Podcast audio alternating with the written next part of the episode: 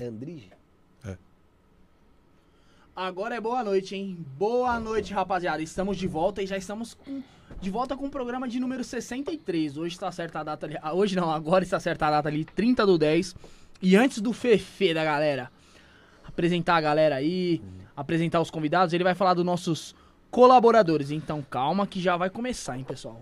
Manda a marcha, Felipinho. É isso aí, Brunequinho, é isso aí. Seja muito bem-vindo quem tá conosco aqui no Estúdio Podcast. 63º programa, dia 30 de outubro, é, pré-Halloween, Pré- né? Pré-Halloween, o pau vai lembrar, coisa na rua vai acontecer, o pessoal fica em casa. Doçuras ou travessuras? Hum, Os dois. É, galera, muito obrigado pra quem tá conosco aqui. Vai se inscrevendo já no canal, deixa o like aí, ó. Dá o like na transmissão aí pra pro YouTube entregar pra mais gente. Não custa nada aí você também se inscrever. Deixa seu comentário aí já também.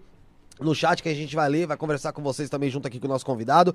E antes de apresentar ele, eu quero agradecer quem tá conosco aqui no estúdio, que é o Bruneca tá aqui também, o Rafuxo, o Umpa Lumpa da galera, que é o José Alcântara, a Sussu tá lá fora junto com as séries. Agradecer a Sassá também lá em casa, My Love. A Lala tá na praia, né, Bruneca? Sim, tá na praia, tá bebendo. Tá na praia, a, a Lala, o pessoal pergunta pra mim se rota é PM. É PM.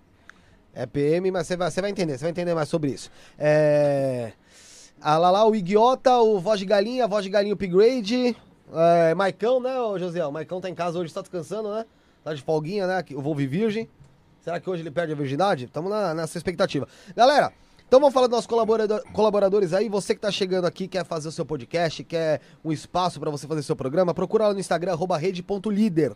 No Instagram, arroba rede.líder, você fala lá com o José Alcântara, manda um direct. O José vai te atender da melhor forma possível, um palumpa da galera, tá? Falar também da Biovida Saúde, nesse momento de pandemia é muito importante você ter um plano de saúde, então não perca tempo, não vai esperar o pior acontecer para depois você ir lá querer tratar, tá? Então entre no site biovidasaude.com.br para falar com o corretor, tá bom? É a Biovida promovendo a saúde prevenindo Você. Coralzinho. Real Trevo Estacionamento, mais de 150 pontos em toda São Paulo para você poder parar o seu veículo com a maior praticidade e segurança possível, seja ele seu carro, sua moto, patinete, o que você tiver, você para lá na Rede Trevo Estacionamento. Então, com mais de 150 pontos em toda São Paulo, tem sempre uma Rede Trevo pertinho de... Você. Olha como é bonitinho esses coral. Tá gostando? Convidado. Ninguém sabe quem tá aqui. É, dá o tapa, dá o tapa. Los Gringos Barbearia, pra você dar um tapinha no visual, fazer aquela aquela massagenzinha no rosto, fazer a barbinha. é, tem uma sinuquinha lá pra você jogar também, uma cervejinha, um narguilé. Então procura lá, arroba Los Gringos Barbearia no Instagram. Um abraço lá pro Dudu do Vigor. Falar também aqui pra você da King of Print, Bruneca. Esses copinhos aqui maravilhosos, né?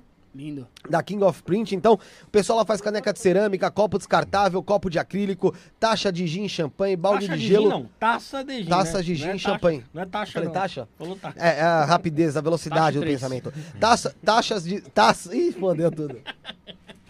Taças de gin, champanhe, balde de gelo, tulipa de acrílico, Instagram, arroba King of Print, underline, Facebook, arroba King of Print BR, WhatsApp 119 47909679, você fala com o Renato, eu repito, 119 4790 9679, Renato. Piseiro? Renatão. Não, não, eu fiz Ah, tá. É outro. Pode continuar, desculpa. Vamos apresentar o nosso convidado aqui então de hoje, Enfim, né? Igor Andrige, seja bem-vindo, irmão. Obrigado por aceitar o convite. Obrigado, boa noite, boa noite a vocês, boa noite, noite. equipe técnica, pessoal que está assistindo, muito boa noite e obrigado pelo espaço. Tá certo. Igor, me explica uma coisa, da onde que vem teu nome, cara, o Andrige? Não é só Andrige, tem outro nome que é mais difícil ainda. É, é Yakubovich. É búlgaro? Não, é russo, Russo? vem da divisa da Sibéria, né? Caraca, mas quem era russo na tua família? Meus avós paternos, Caraca. meu avô paterno era, era, era russo e minha avó paterna era ucraniana, né? Eles conheceram Auschwitz, fugiram pela Europa, acabaram no Brasil e Sério mesmo? Você Caramba, conheceu em história Auschwitz? bacana, hein, velho? Engraçado, a gente falou aqui com um sobrevivente do Holocausto já. sim. Fez uma, É, um eu bate-papo vi. com ele, o Joshua Stru. E ele não chegou aí pra Auschwitz, mas assista pessoal que. E eles foram dançou. realmente pro campo de concentração mesmo? Se conheceram lá em Auschwitz. Caramba. Caraca, então tem uma ligação maluca. Será é por isso que você entrou pra rota, a frieza do russo? Cara, eu não sei, o russo é um povo meio pitoresco, né? Na verdade. Os caras são é, doidão mesmo. é o único no mundo, né? Chucrão, né, os caras, né? Tipo, Por parte de mãe, eu sou descendente da tribo dos Bororos aqui, que é uma tribo guerreira também na, da, da- do Mato Grosso do Sul, meio canibal. né? Aí juntou essa. Pô, juntou realmente a fome com a vontade de comer, né? Pessoas. Juntou eu aqui. Mano, é. Cara, eu quero, de novo, agradecer por você estar aqui conosco. A gente sabe que É, tá em alta muito assunto que você tá falando, muita coisa o pessoal quer saber, quer ouvir. E de antemão, eu já quero falar que a gente tava conversando até fora do ar, que o espaço tá aberto para qualquer pessoa que seja citada aqui, é, marcar um dia para vir aqui e até mesmo vir em conjunto com você. Pode debater ao vivo aqui, qualquer pessoa que eu citar, eu acho que isso é importante deixar, deixar claro, né? Para qualquer oficial da PM que tenha culhão, sentar aqui e debater comigo ao vivo. É mais um canal que tá abrindo espaço, mas duvido que venha. Ah, mas tá aberto. Tá Quem aberto. quiser vir aí, pode vir, colar aqui, sentar, trocar uma ideia, é, trocar tiro também. A gente À até, vontade, à vontade. a gente até apoia isso. já, já tentaram, né? Mas à vontade. Tentaram? Vem de novo. Tentaram? Tem, tem até reportagem, hein? Conta pra gente então o que aconteceu. Como eu disse pra você, Eu tava saindo tá- de serviço em, São Vicente, Quanto tempo atrás isso? foi em 2018, Uhum. né? Na, na época que eu, que eu tava denunciando fortemente telhada e, e outros coronéis. Era na área continental em São Vicente, então é uma, é uma área bem, bem periférica, né? Bem afastada.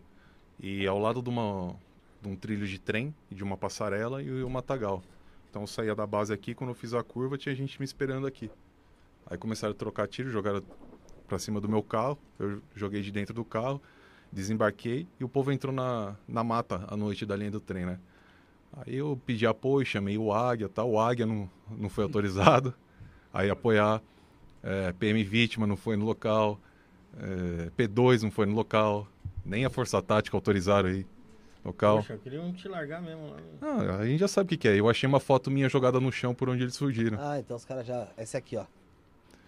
Coincidentemente, o, o Elias Júnior, Elias, um abraço pra você. Ele também estava denunciando alguns coronéis, inclusive esse Malf Sar- Sardilli, que era comandante da rota na época, que depois espancou até quase a morte o velhinho, o delegado aposentado de 80 anos. Qual o nome dele? Malf Sardilli. Malfi Sardilli. né? Ele era o comandante da rota na época. O Elias sofreu um atentado na porta da casa dele, foi baleado na frente da família. Tinha pelotão de rota na, na área da região, na região que o Elias morava, né?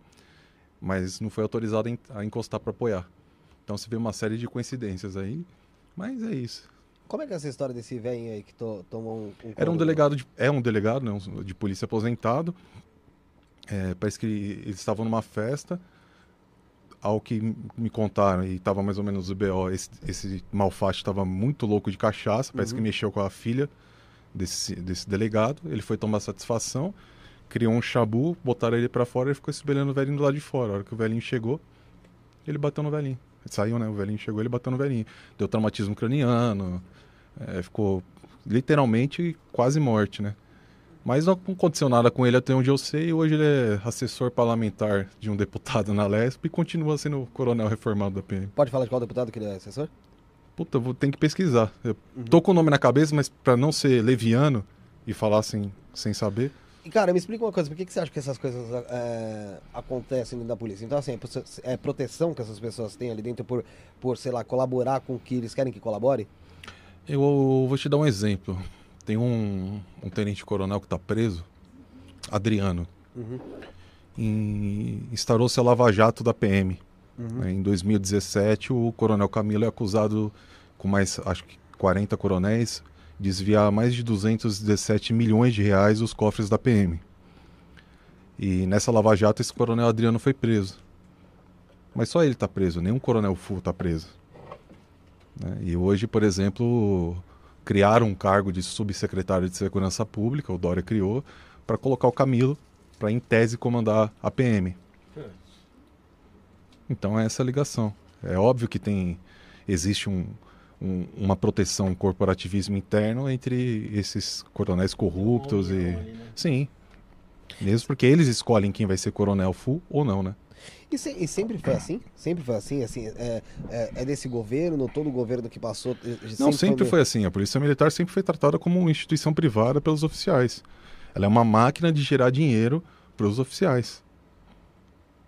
Tem, tem muita discriminação, então, dos oficiais com os outros. Absurdo, absurdo. É como é como na Esse época da, da, uma da espécie escravidão. superior mesmo. Ele- Eles se acham uma espécie superior.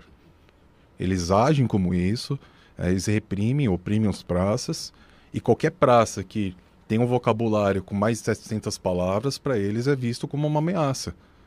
Quanto menos intelectualizado o praça é, menos instruído, menos É repertório fácil cultural. Para eles está ótimo.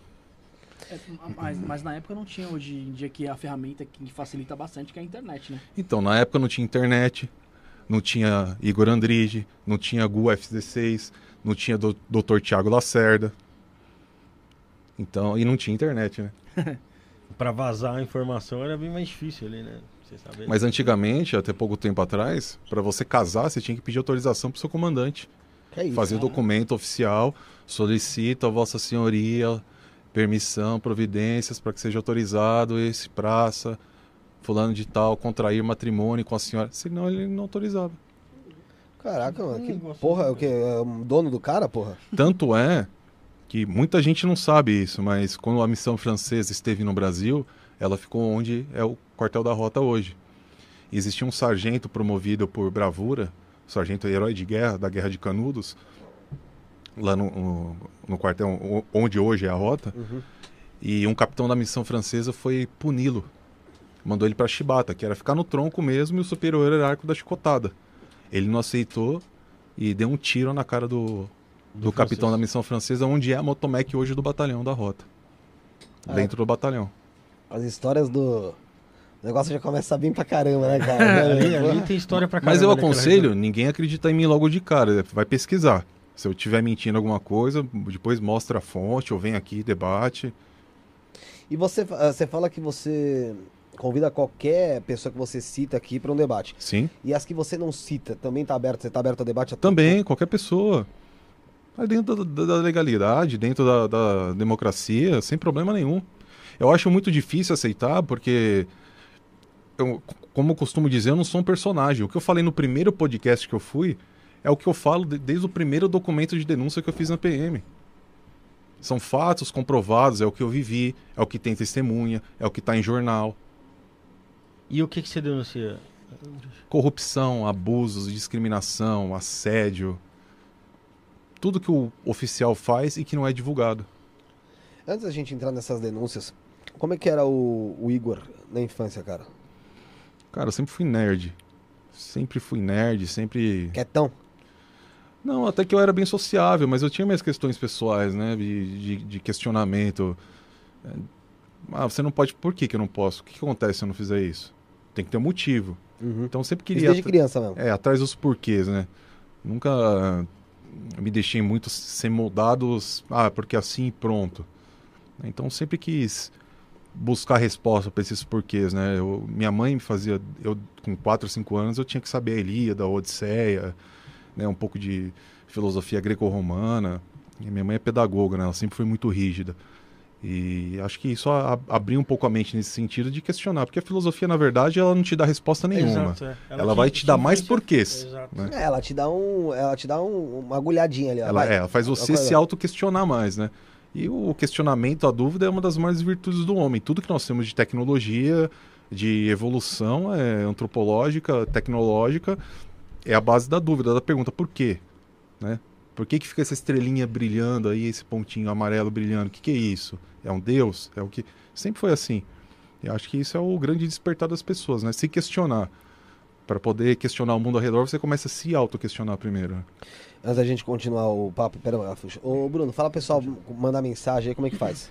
Pessoal que tá chegando aí, mano, man- quer mandar sua mensagem aí, quer mandar seu questionamento pro Igor aí, ou até pra gente aí, pra tá ali no ao vivo aí.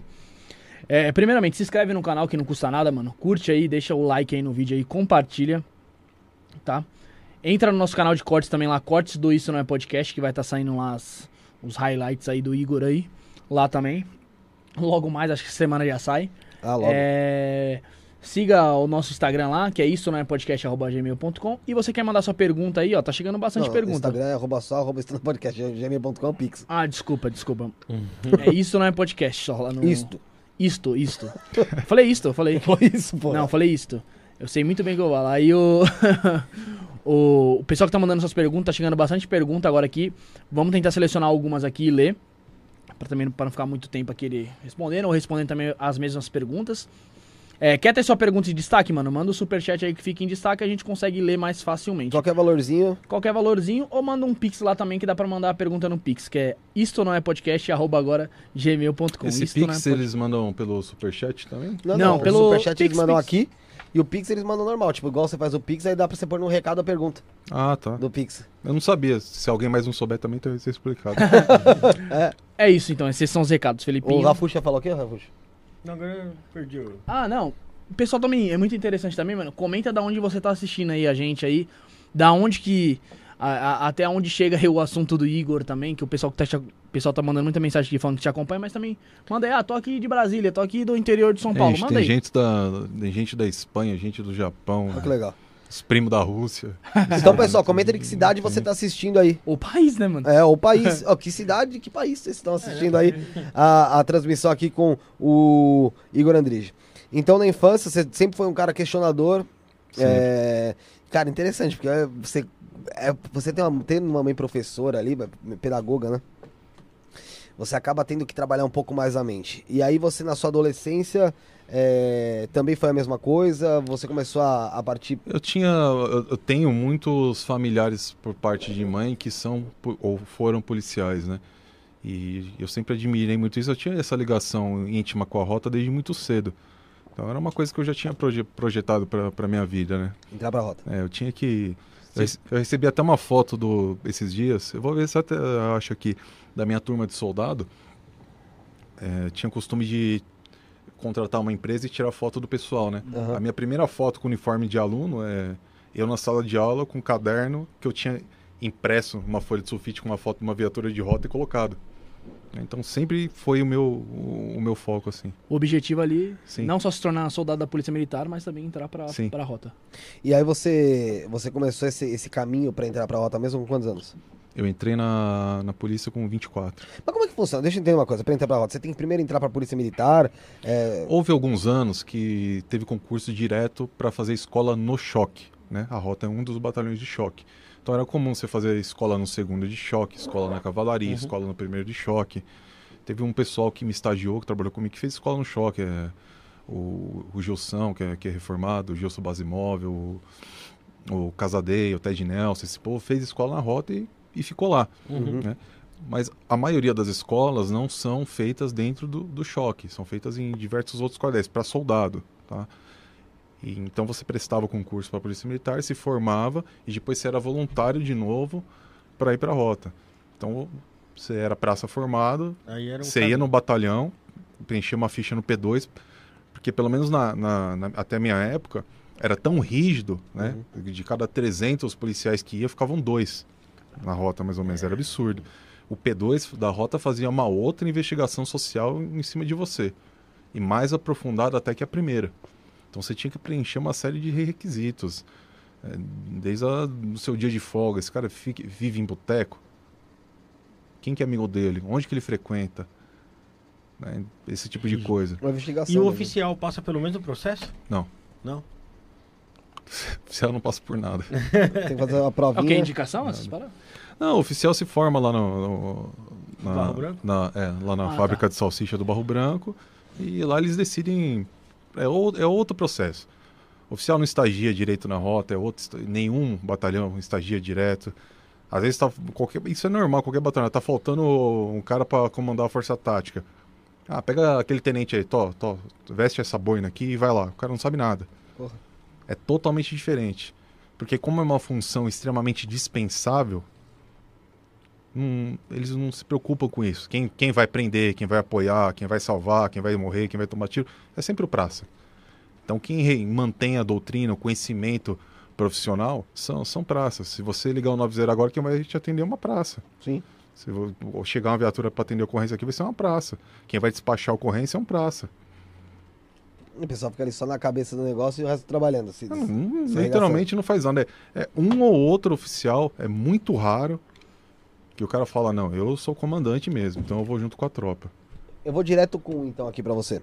O Capitão Silva Rosa, ele é um que, que vai pra rua. Né? Pelo menos nas, nas filmagens Nas redes ali. sociais, é. né? Que ele tem- posta, né? Tipo assim, que Aqui, gente tudo vê. que eu tô te falando aqui, tudo que eu vou te falar agora aqui, Claro. é que eu vejo por rede social. Porque eu não Sim. acompanho, eu não saio em viatura de polícia acompanhando os caras, sabe? Não, tranquilo. Então, assim, tô falando que eu vejo em, em rede social. O Silva Rosa é um que, que vai pra, pra, pra rua, pelo que eu vejo.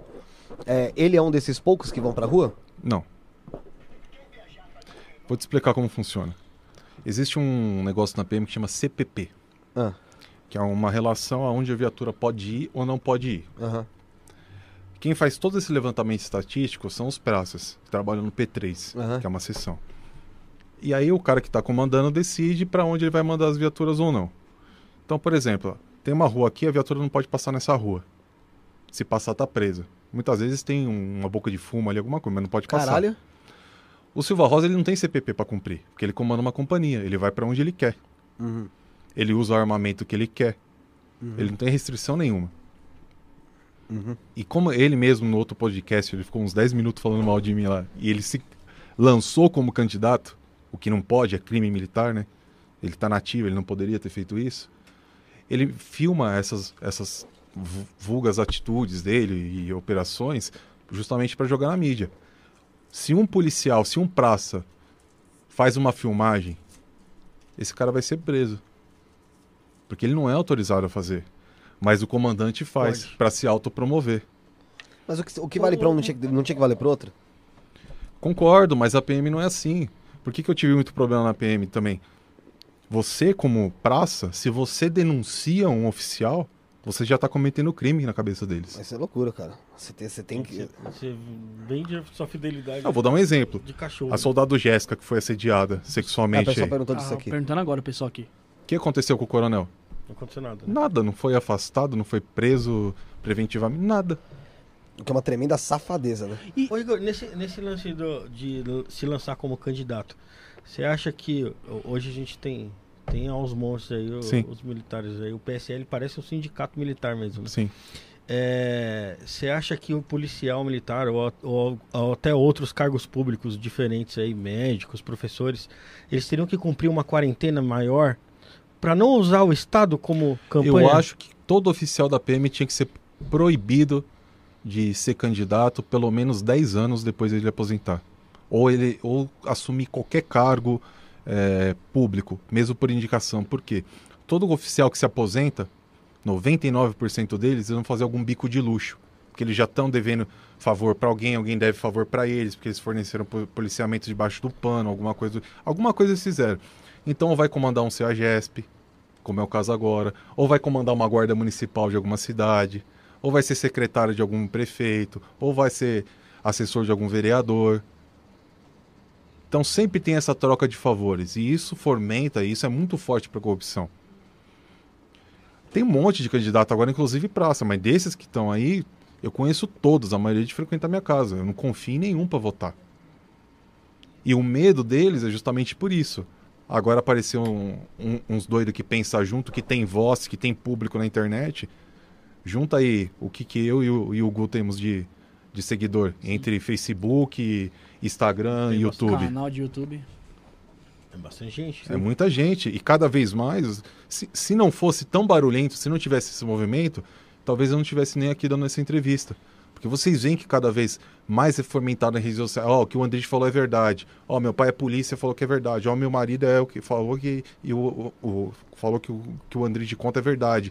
Então, cada vez mais a gente tá abrindo. Se você pegar aqui, ó, eu acabei de ver. Ó, você abriu meus olhos, é verdade mesmo que você tá vi. falando. Ó, então esse é o medo deles, porque olha a força política que a gente tem. Se a gente se juntar, por exemplo, e lançar um candidato desse nosso grupo de praça, meu, acabou, é fazer o que está dentro da lei.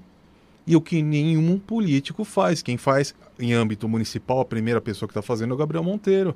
Rio. Mas é invadir quartel, comando geral, corregedoria. Tudo bem bacana, tô fiscalizando a sua unidade. Me dá o seu telefone funcional. Tira a cópia disso aqui, eu quero tal licitação. Por que, que sua viatura tá bonitinha e do polícia tendo ocorrência, tá tudo quebrado? Cadê as peças que pediu da das viaturas? Por que, que esse praça aqui tá. Por que, que esse polícia tá preso?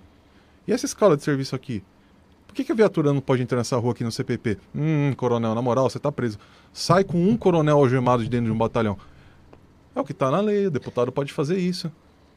A hora que o depu- um deputado começar a fazer isso, o telefone dele vai começar a tocar. Alguém, presidente de partido, alguém, da, tremer, né? alguém da Leste. Ah, alguém vai, vai Meu, você tá né? louco? O que você tá fazendo aí, cara? Porque você vai estar ao vivo numa, no YouTube, no Instagram, filmando com um bando de advogado. Você tá louco? Não, não mexe aí, não mexe nessa licitação. Como é que tá a votação aí da, da queda do RDPM para um código de ética, para os polícia? Como é que tá a carreira, o projeto da carreira única na PM? Vocês vão votar o aumento salarial de praça quando? Não, não, então não tem nada pra falar com você. Tá preso mesmo, coronel. Vai. E, é, e é absurdo, por exemplo, é, o, o nosso governador, ou até tantos outros que já passaram aí, faz quanto tempo que um PM não tem aumento de salário? Real, né? Aumento real, Se eu não né? me engano, sete anos, não Ah, é eu isso? não sei nem dizer, mas faz, faz muito tempo. Ah, eu acho que faz mais. Os, Faz muito o- o- tempo. pelo menos os, os policiais que eu conheço, que eu, que eu converso, falam que faz um Eu bom conheço tempo. cara. policiais que entraram na polícia ganhando 20 salários mínimos. Caralho. Nossa. É, então. E aí tem. tem mas a, a maioria não, não ganha isso, né? Não, hoje- esse- não, isso quando eles entraram há muitos anos atrás. Uhum. Só que esse valor foi sendo reduzido ao final pelo índice inflacionário, pelo custo de por uma série de fatores. Vi- 20 salários mínimos, desvalorizou, 20, né? 20 salários mínimos que ele fala, ele recebe até, tipo assim, os 20 compatível da época. Não, né? é, Não, época, não que é. agora. Uhum, sim, não, sim, é exatamente. E assim, a gente vê que a maioria do- do- dos policiais, eles não gostam de tocar nesse assunto. Eles não podem tocar. É A gente falar. falou de um amigo em comum agora, conhecido meu, né, amigo de vocês. Muito provavelmente ele não pode nem comentar nessa live, porque ele vai ser perseguido. Ele vai, a PM, o comando da PM é sujo a esse ponto, ele monitora. Conheço muito policial que foi, corri- foi chamado na corregedoria para responder procedimento, porque postou foto. A primeira- Você pretende se candidatar? É por isso que você está postando foto? Não, mas o coronel posta. Não, estão perguntando você. Por que, que você está postando foto, fardado? Foi o que aconteceu com o Gu. O Gu foi o primeiro polícia a explodir em canal de YouTube. Tem o que? Um milhão de, de inscritos no canal dele. E uma cota já, hein? E ele tava monetizando. Ele comprou um, um- Acho que era um Audi TT na época, uma moto Uhum. cara. Qual é o problema? Mas pro oficial, é o quê? É a mesma coisa que um senhor de engenho. Engenho, o escravo Não, não consegue ver o cara andando crescer. com. Não, é inadmissível, porque eles se sentem uma raça superior. E os oficiais que prestam, eu não posso nem falar o nome deles aqui dos que estão na Não, ativa. vão, vão achar que tem parceria com você, alguma coisa do tipo. Vão te... Eu falo com eles no WhatsApp, eu falo, meu, você sabe que eu não posso falar de você aí e tal. Bom, desde na moral, a gente te conhece, a gente sabe qual é a pegada, mas fica tranquilo. Porque pro praça, nossa, o cara é um capitão, nossa, o cara é major. Pro comando da PM, os caras são lixo. Sim, os E você vai estragar a vida de um pai de família por causa disso. Então eu não, eu não falo o nome deles, eu falo dos que aposentaram. Ô, ô, Igor, e você citou o Gu, mas o Gu monetizou o canal dele lá, ele ganhava o dinheirinho dele, mas não era fazendo um vídeo de ocorrências policiais nem nada. Era, Não, mas aí que era tá. o rolê dele, né, que ele dava Pro ali. né? oficial é tão sujo, os oficiais, a maioria são tão sujos, que eles perseguiram isso por causa. porque ele estava com poder aquisitivo. Qualquer coisa que o praça se sobressaia ou tenha uma ascensão social intelectual, é um absurdo. Vê quantos policiais aí estão com muito problema tentando estudar. Por lei, eles têm direito, mas eles não conseguem horário dentro da polícia. Já aconteceu. Boicote, essas paradas, né? Lógico, como que você vai deixar um escravo estudar? Escravo não pode nem saber ler. Mas eu acho um absurdo isso, cara. O cara não poder falar nem, vamos supor, porra, é, o salário lá não tá legal, porque se falar isso daí ele já tá na merda. Já, ele não É, pode. assim, é uma coisa Ah. simples. Você não viu a soldado Jéssica do Maranhão agora? Uma outra Jéssica? Não, não. Ah, já não vi. Ela foi escalada pra fazer um policiamento num evento lá na cidade. E aí ela ficou até o término do, do horário do evento. Vem um tenente e falou: "Ó, vocês vão ficar mais tantas horas. Ela, eu não posso ficar, eu sou lactante, tenho que amamentar meu Ah, filho. Ah, eu ouvi falar. Não, você vai ficar. Não, mas a lei fala que eu posso sair pra amamentar meu filho. Tá na lei isso. Não, aqui é militarismo. Você vai... Ô, tenente, meu marido tá ali com meu filho no colo chorando. Eu preciso amamentar meu filho. Não, você tá presa. E prendeu ela, cara. Olha que loucura, cara. Olha que merda. prendeu ela. O- Um oficial prendeu uma soldado porque ela tinha que amamentar o filho. É direito dela Isso é, amamentar vaga... o isso, filho. isso é vagabundagem, cara, do cara. É absurdo, né? E o que aconteceu com esse oficial? Ele cometeu um crime, concorda? Lógico. Sim. Tá na lei, inclusive. É abuso Não aconteceu nada. tudo. Mas não consigo entender porque, ó, de- depois que a gente começou a fazer o programa principalmente, eu comecei a reparar que realmente, a gen- a- às vezes, o, o médio afegão aí tem uma ideia da, da polícia como se fosse a sua empresa. E não é, cara. Lá dentro parece que se. Não sei, né? Eu tô falando. Parece que é, um- é algo meio que de uma forma ditadora que se. Mas é. se, Lógico que é. que se relacionam com, com os soldados, sabe? Mas é exatamente isso. É exatamente isso. Eles tipo, não pregam. reclama, a- faça, cala a boca, sabe? É, eles pregam a desunião, inclusive, entre os cabos, soldados, sargentos e subtenentes, porque o povo desunido não consegue se mobilizar. Eles se juntaram, o que aconteceu em Minas? Eles revolucionaram a PM de Minas. Quebraram a RDPM, agora é código de ética. Lá um comandante recebe o salário acima do teto lá, automaticamente o lerite do cara devolve o dinheiro. E aqui em São Paulo eles não querem fazer isso. É. A gente vê tantos policiais que não ganham um salário legal e o outro tá ganhando acima do teto, pô. É. Ô, ô, Igor, aí com 24 anos você entrou na polícia? Sim. 24 anos, e aí, como, como é que foi essa... Eu fiquei um ano no, na, na escola de soldado. Fui pra, pra Bertioga. Já comecei a ter problema lá em Bertioga. Porque, ah, você não pode entrar nessa rua. Ah, você não pode entrar nessa favela. Você não pode não sei o quê. Já comecei a estranhar. Aí eu já tava, já tava aloprado. Tinha um parceiro bom na época. Não sabia muito de polícia, né? Tinha acabado de me formar. Mas em uma semana a gente fechou três bocas de fumo da cidade. Ai, foda. Aí eu fiquei com restrição de sair pra rua. Olha que loucura, cara. Você foi Porque eu deso- punido. desobedeci uma ordem do, do, do capitão da companhia. Aí eu, aí eu tava interno, recebi uma ligação no telefone da companhia. Ah, quero falar com o soldado Andrige. Pois não. Ó, vai passar um carro aí na frente da companhia, assim, assim, assim, assim. Tá com o vereador tal, ele tá armado com arma fria, assim, assim, com segurança dele assim, com material assim, assim, assim. Denúncia. Eu fui lá, pra, era na beira da rodovia, fui lá, parei o carro, prendi o vereador. Aí fodeu. aí fodeu. E aí saiu um jornal, saiu um monte de lugar, o capitão que ia infartar. Como que você. Eu falei, ô capitão, na moral, você vai me, me punir porque eu trabalhei? Tá aqui em jornal, tá aqui. Não é me- absurdo me isso, pune. cara? Você imagina você entrando na polícia, fez o seu serviço, porque assim, geralmente, o que você devia ser é, meu, é, receber é, honrarias, alguma coisa tipo, pô, você prendeu uma, Medalha, né? uma- é, uma pessoa que tem que trabalhar pelo, Mas pela, pela cidade, pelo saber A estado. ligação que esse cara tem com esse partido, Não, eu tô falando que normalmente Então, deveria acontecer. com, esse, com esse vereador. Sa- Sabe o que, que me choca? É que assim, é, a- o policial é uma profissão que eu acho super nobre e, e é- são pessoas que já têm uma, uma, uma vocação de, de justiça, de coibir coisas erradas, né? Que Já, já cresce. E chega lá e se depara com, com esse tipo de situação, meu, é... Talvez seja um dos motivos que você vê que a cada 15 dias um policial militar se suicida em São Paulo. Isso que eu ia falar. E é sempre um praça. É, dificilmente você vê algum. São sonhos destruídos, é, são pessoas magoadas. Você só vê um cara lá de cima se matando se ele é corno. Não, caiu. Chifram ele, aí ele se mata.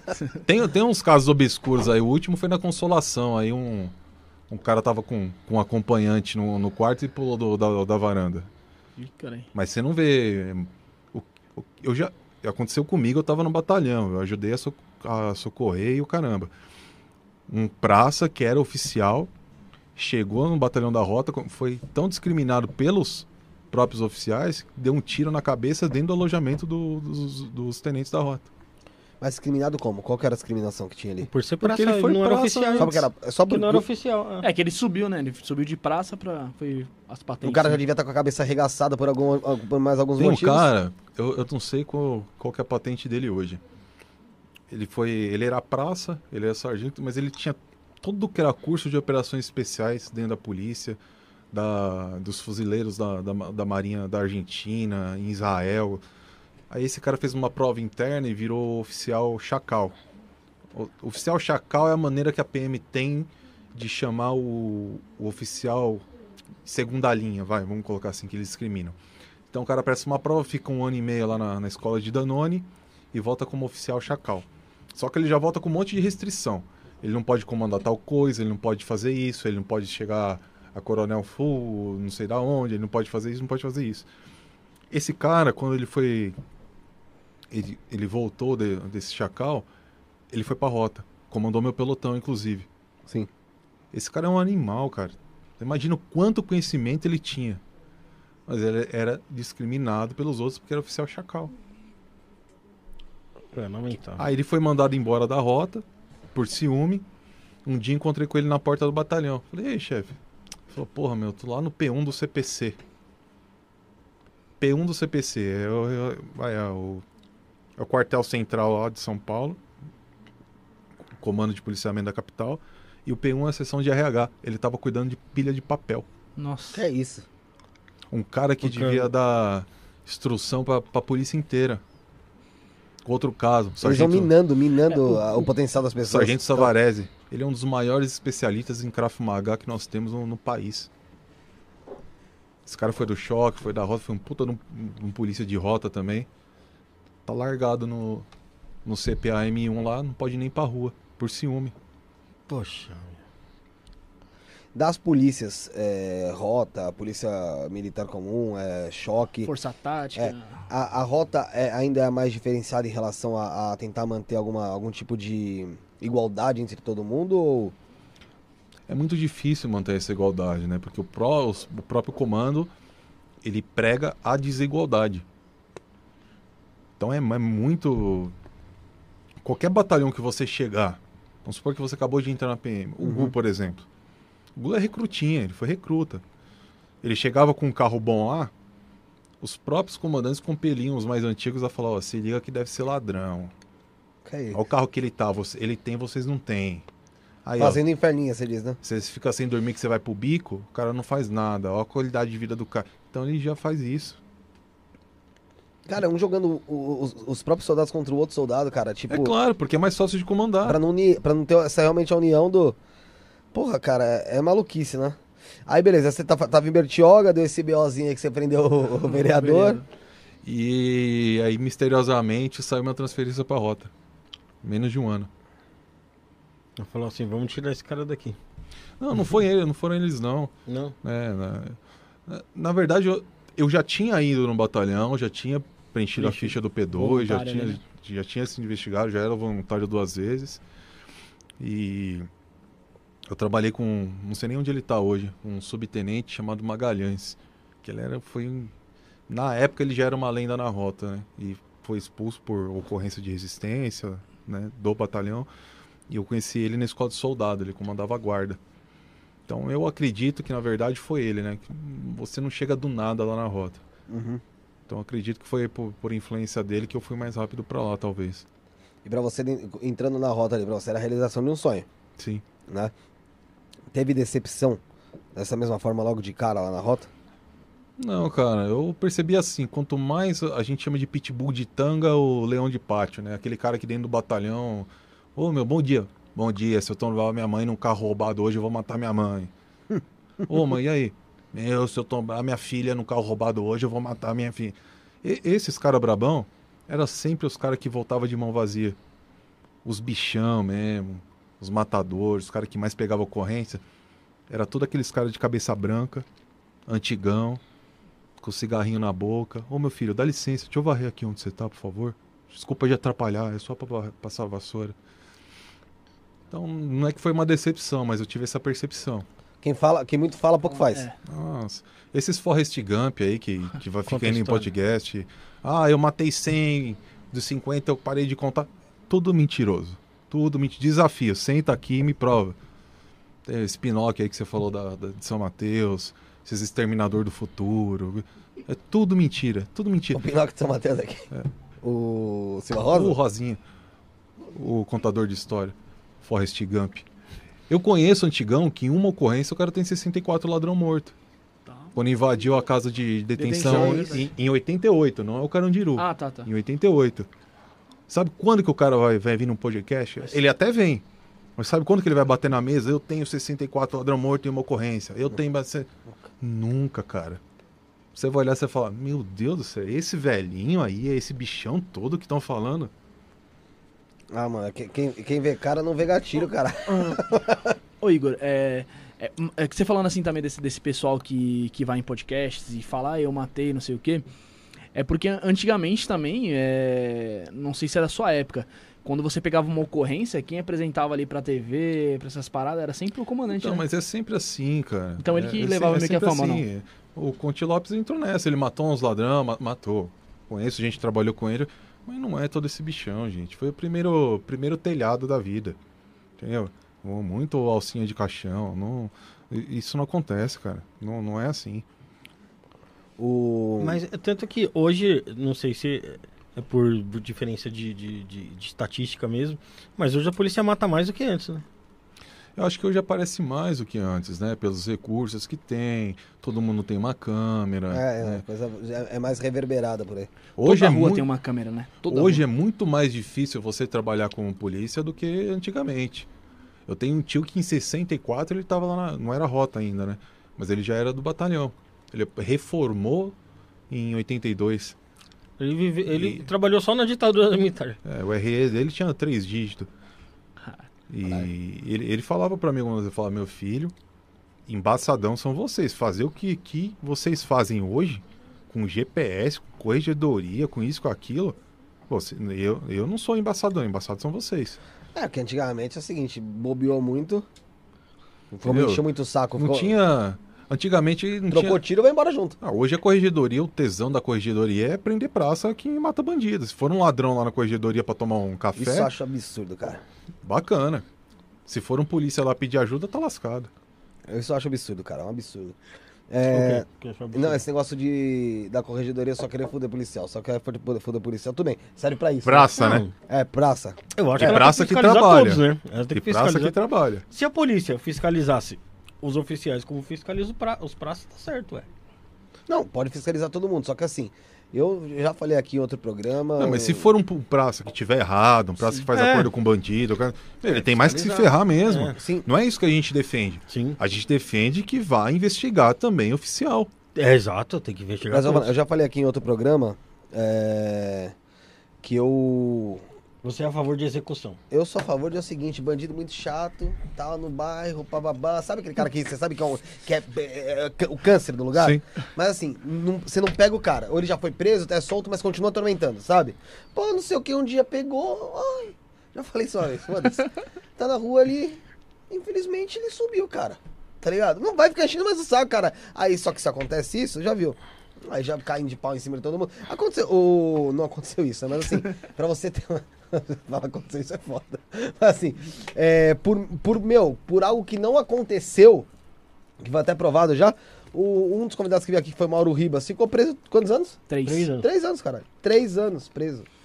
Três anos preso porque é, colocaram a prova da- do, do, do, do- Amostra de sangue. a amostra de sangue do cara dentro do carro dele. Juntou as, a- a- as amostras só depois de três anos que foram ver que tinham juntado as amostras.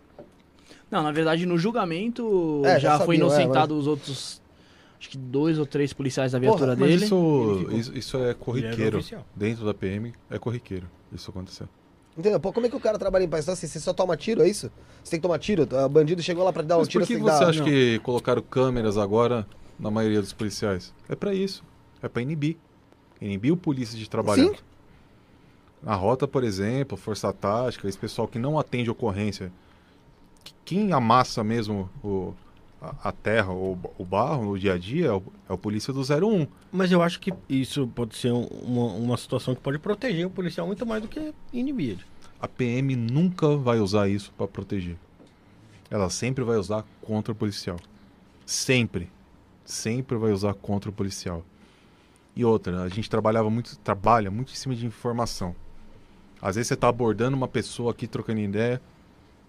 E aí?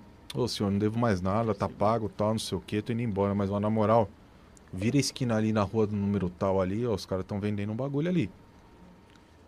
Muitas vezes a gente tá parado com a viatura, passava uma senhora, passava alguém, ô moço, ó, na rua da minha casa assim, assim, assim, ó, tal, tal, tal, tal. É Às vezes você tá no trânsito, passava alguém e jogava um papel dentro da viatura. Você ia ler, era uma denúncia. Hoje, com uma câmera te filmando, você para numa viatura de rota pra falar onde Mas tem uma nem boca de fogo no É, não, aí é muito. é- No, no Você governo do você tá Dória, com essa raça de oficiais que estão aí, você sabe pra- pra onde vai essa tua imagem? O que, que vão fazer com ela? Você não vai fazer. Você acha que o polícia vai querer entrar na, no- numa uma biqueira, vai querer caçar assunto na rua, vai querer trabalhar uma ocorrência? Ninguém, os caras Não, não, vão vai, se cara. render, Ele vai velho. pensar 10 mil vezes antes de apontar uma arma. E é o seguinte, se Tem, você... ó, tem, tem um Que- exemplo, tem um exemplo daquele que passou no Datena e ficou passando uma semana, daquele dos polícias que estão dando. Tá, tá numa ocorrência e os caras vêm de moto, não, nada a ver com a ocorrência dos polícias e dá um. Um por trás dá um tiro. Quase pega na cabeça do polícia e o polícia. Não, mas é o Não- seguinte, não o se não aí o policial, o policial vai reagir, pra rua, imagina ou só. se inibiu por causa da câmera ali. O policial vai pra rua, aí ele sabe que, meu, ele tá indo pra rua, ele pode encontrar de tudo, entendeu? E hoje, o polícia que sai da escola de soldado, ele sai com medo de ser polícia. Hoje você vê o, o polícia treinando manabilidade lá na, na- em Pirituba, por exemplo, em cima de um colchonete, com faixa, com cone. Meu, até minha época era na lama, era lame farpado. Hoje não pode um monte de coisa. O pessoal tirar foto fazendo coraçãozinho. Meu, o soldado era treinado pra, pra combater, cara. Você vê quantos casos de policial aí que é sequestrado? Infelizmente o Deluca. Quanto GCM que não é sequestrado? Verdade. Os caras tacam fogo dentro de favela em micro-ondas. Põe um monte de pneu, taca fogo, é torturado. É você tem que preparar isso pro cara. Só que o polícia sai com medo. Ele tem medo de reagir a um assalto. Ele tem medo de reagir. E eu tô falando, policial, Ele sai morrendo de medo de um oficial. o policial vai pra rua. Ele sabe que pode encontrar o que seja o que for.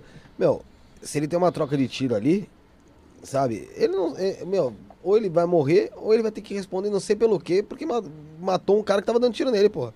Eu acho absurdo, você tá tomando tiro, tem que responder, tem que ainda se explicar, ser, ser afastado, né? Acho que da rua, alguma coisa do tipo. Com certeza. Porque você matou alguém que tava tentando te matar, porra. Não tem legítima defesa, caralho. Aqui, Tem- meu, me- me- esquece que eu quero polícia. Se, meu, não tô nem aí, se eu tô na rua, alguém começa a dar tiro em mim, eu tenho uma arma, eu vou sentar a bala também, porra. É lógico, né? Tem, tem, tem casos, tem casos que até a arma parece é que é errado. apreendida, né? Não, toda vez que você entra no confronto, a arma é apreendida. Só que é o seguinte, o oficial chega no batalhão, ó, me dá mais uma arma aí que a minha É. foi apreendida. O praça não, o praça fica desarmado. Se não tiver a dele, Se não tiver arma particular, blau blau. fica desarmado. Olha isso. É, você lembra da sua primeira ocorrência na rota? Como que foi? Lembro, era estagiário. Foi um carro roubado na. Puta, como que é o nome da avenida? Estrada do Campo Limpo, aliás. Uhum. Lugar bom. Nossa, passamos até na frente do DDP perseguindo o carro, os caras dando tiro. Eu era quinto homem, né? Estagiário. Aí uma hora a gente perdeu o carro, continuou, continuou, achou de frente. Vai. Os caras desceram atirando, a equipe também desceu no confronto. E morreram os dois. O- os dois bandidos. É só que a hora que a gente foi apresentar a ocorrência no DP, o delegado veio, era um senhorzinho já, sabe? Final de carreira. Uhum. Ele falou, porra, eu vi a hora que vocês passaram aqui e trocando tiro com os ladrão, os ladrão atirando na viatura. Foi inclusive uma testemunha nossa. Caramba, ele foi testemunha ainda, legal. Que legal. É, e qual que foi a, a ocorrência mais, mais pica que você passou dentro da rota, mano? Cara, a ocorrência mais destaque, assim, que, que eu vi na rota, ou que eu tenho notícia, não foi minha. Eu nem. Eu acho que era moleque ainda. Devia ter uns 10, 15 anos no máximo. Foi do. Na época, Sargento Paraíso. Hoje é segundo tenente. Paraíso, um abraço pro senhor. Reformado. Ele é. Inclusive, eu acho que ele é mestre de direito hoje. Professor de direito. Ele tava. Sargento Paraíso estava comandando a guarda da rota na época. A parte de trás do quartel da rota, o quartel eh, retaguarda, ficou o CP Choque. E as guardas tinham uma frequência de rádio que se comunicavam, né? Sim. Uma senhora. Eu, eu conto sempre essa ocorrência que me perguntam, que pra mim é, é uma das mais bonitas. Uma senhora estava passando com duas crianças na frente e foi roubada. Ela avisou o sentinela, o sentinela avisou o, quartel da rota. O sargento Paraíso pegou uns polícia lá e foi rondar pra ver se achava o cara. Achou o cara e prendeu o cara. Foi pra delegacia e tal. Resumindo a história. Era uma senhora, é dia 25 de dezembro isso aí. A senhora, com as duas crianças, ela tinha acabado de limpar uma casa. Em troca de limpar uma casa, ela ganhou uma lata de pomarola e um pacote de macarrão. Era a ceia de Natal dos filhos dela, Nossa. das duas crianças, e foi o que o cara roubou. Putz. O cara roubou uma- um macarrão e o molho da mulher que Então, não já- essa ocorrência do Sargento Paraíso, na época, pra mim, foi a ocorrência que. que mais te, te marca, assim.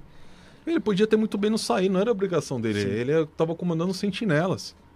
Ele nem sabia qual que era a res furtiva, o que, que tinha roubado. Falou, rapaziada, na moral, vamos, vamos ver se a gente acha esse ladrão aí. Imagina como ficou marcado na vida dessa mulher, dessas crianças futuramente, essa atitude desse polícia, Sargento Paraíso. Totalmente, mano. Totalmente. Muda a visão do- pra uma vida inteira, tá ligado? Que, que- que aquelas crianças Muda a visão da- das crianças em relação à polícia, muda. ter. De quem ouve também, Né? né? E, as, e a que você passou, você passou. Acho que foi um estouro de cativeiro que a gente deu na Zona Leste. Morreu também dois bandidos, a gente prendeu dois. E eu- a pessoa ela tava, era um dono de uma rede de material de construção. Ele estava muito, ele muito mal, ele tomava muito remédio pro coração. Ele estava numa situação bem deplorável quando a gente chegou, quando a gente invadiu o cativeiro. Antes-sequestro, estava há muito tempo da, da civil tentando achar e a gente conseguiu achar. E a primeira providência que a gente teve que tomar é chamar resgate pro sequestrado. Né? Pro sequestrado. Tava já quase morrendo por. É porque ele tava sem a medicação dele, né? Então. Então ele tava no meio de comida suja, de rato, barata, no colchonete, com uma máscara no olho. Realmente ele tava passando muito mal. Fora o abalo emocional, né? Que, que ele tava, né? Piora Vocês- mil vocês vezes. estouraram né? o cativeiro e teve troca de tiro também ali na. A gente prendeu dois, dois fugiram de carro, trombaram com uma viatura do, do nosso pelotão, morreu os dois. É. Uhum. Mas o estado que essa vítima tava foi. Deplorável, né? Mas ainda bem que tudo deu certo, voltou pra família. Ô, Bruno, é, é, como a audiência é rotativa na internet, fala pro pessoal aí, o- dá os recadinhos que a gente sempre tem que dar pro pessoal. Pessoal, falei aqui, vou repetir, hein? Mano, custa nada se inscrever no canal aí, então já se inscreve aí. Tá acompanhando o Igor aí, mano? Já deixa seu like aí no, no vídeo. Compartilha, manda pro pessoal aí, manda no grupo da família, manda onde você tiver que mandar, mas compartilha aí, que o papo tá da hora aqui com o Igor, tá só no começo. É, se inscreve no nosso canal de cortes também, que é Cortes do Isso Não É Podcast, correto? É isso. Quer, ter, quer, quer mandar sua pergunta, quer ajudar o programa, mano? Tem um superchat aí, sua pergunta fica em destaque. Ou se não, tem o nosso Pix, que é isto não é podcast, arroba gmail.com. Lá você consegue mandar sua pergunta, correto, Felipinho? É isso mesmo. É, Igor, antes da gente continuar nesse assunto de policial, que depois eu quero te passar uns nomes e você falar o que você tem, pra, o- que você tem sobre essas pessoas. Tá? Bom. Você é um cara também que curte astrofísica, a gente tava conversando, né, mano? Puta, eu sou meio apaixonado por essas coisas de nerd, cara. Porra, cara, também, eu pô, queria muito trazer aqui alguém pra falar sobre isso, sabe? mano? Só que eu vou te falar, viu? Tá difícil. Eu tenho uns nomes bons aí pra, Tem mesmo? pra, pra trazer, Pra pra te falar. indicar. Porra, porque olha, é um assunto que, mano, que eu acho muito da hora, cara. Você queria trazer quem? O Neil deGrasse Tyson? É, pô, seria, seria do caralho, né? um cara desse, é. Eles vão trazer o Elon Musk aqui, cara? Esse- O Roger pensou? Mas cara, o Elon Musk, imagina, mas esse cara ele tem, ele tem- não é só. É, ano que vem. não é só Deixa um ele chegar do, do- do- É, a gente tá esperando ele realmente fazer algo que preste. é, não, é, não é só um cara que é empreendedor, né, cara? Pra caralho, assim. Mas é um cara que. Ele tem uma visão de mundo muito diferente, né, cara, do que a gente costuma ver por aí, né? Ele acha que, tipo, realmente tudo é, tudo é possível, tá ligado? Não, ele acredita que nós vivemos uma, uma simulação. É. E muita gente do mundo científico tá compadecendo. Mas faz com isso. sentido, né? Se você for ver, tem coisa que faz A sentido. gente conversou aqui com Tem algumas base pessoas que falaram sobre isso. O Luciano Milici, já ouviu falar de Sete Além? Sim. Ele veio aqui, né? E aí ele fala que ele venceu isso, passou por isso, mano. E o. Adriel. E é, o Adriel. Você lembra daquela banda Polo? Daquela Não. música dos Vagalumes lá? Teve, estourou, bom, tempão atrás aí. É, ele também, ele veio aqui e falou que pra ele a gente vive numa simulação, cara. Que a gente tá tipo meio numa, numa Matrix, né, mano? Tipo, uma parada dessa. Foi. Mas se a gente levar em conta que, de fato, cientificamente, a matéria não existe, e a gente sabe disso desde 1899, quando Max Planck fez o experimento da dupla fenda, que o elétron se transforma em franja de energia e volta a ser matéria, dependendo de se você está observando ou não.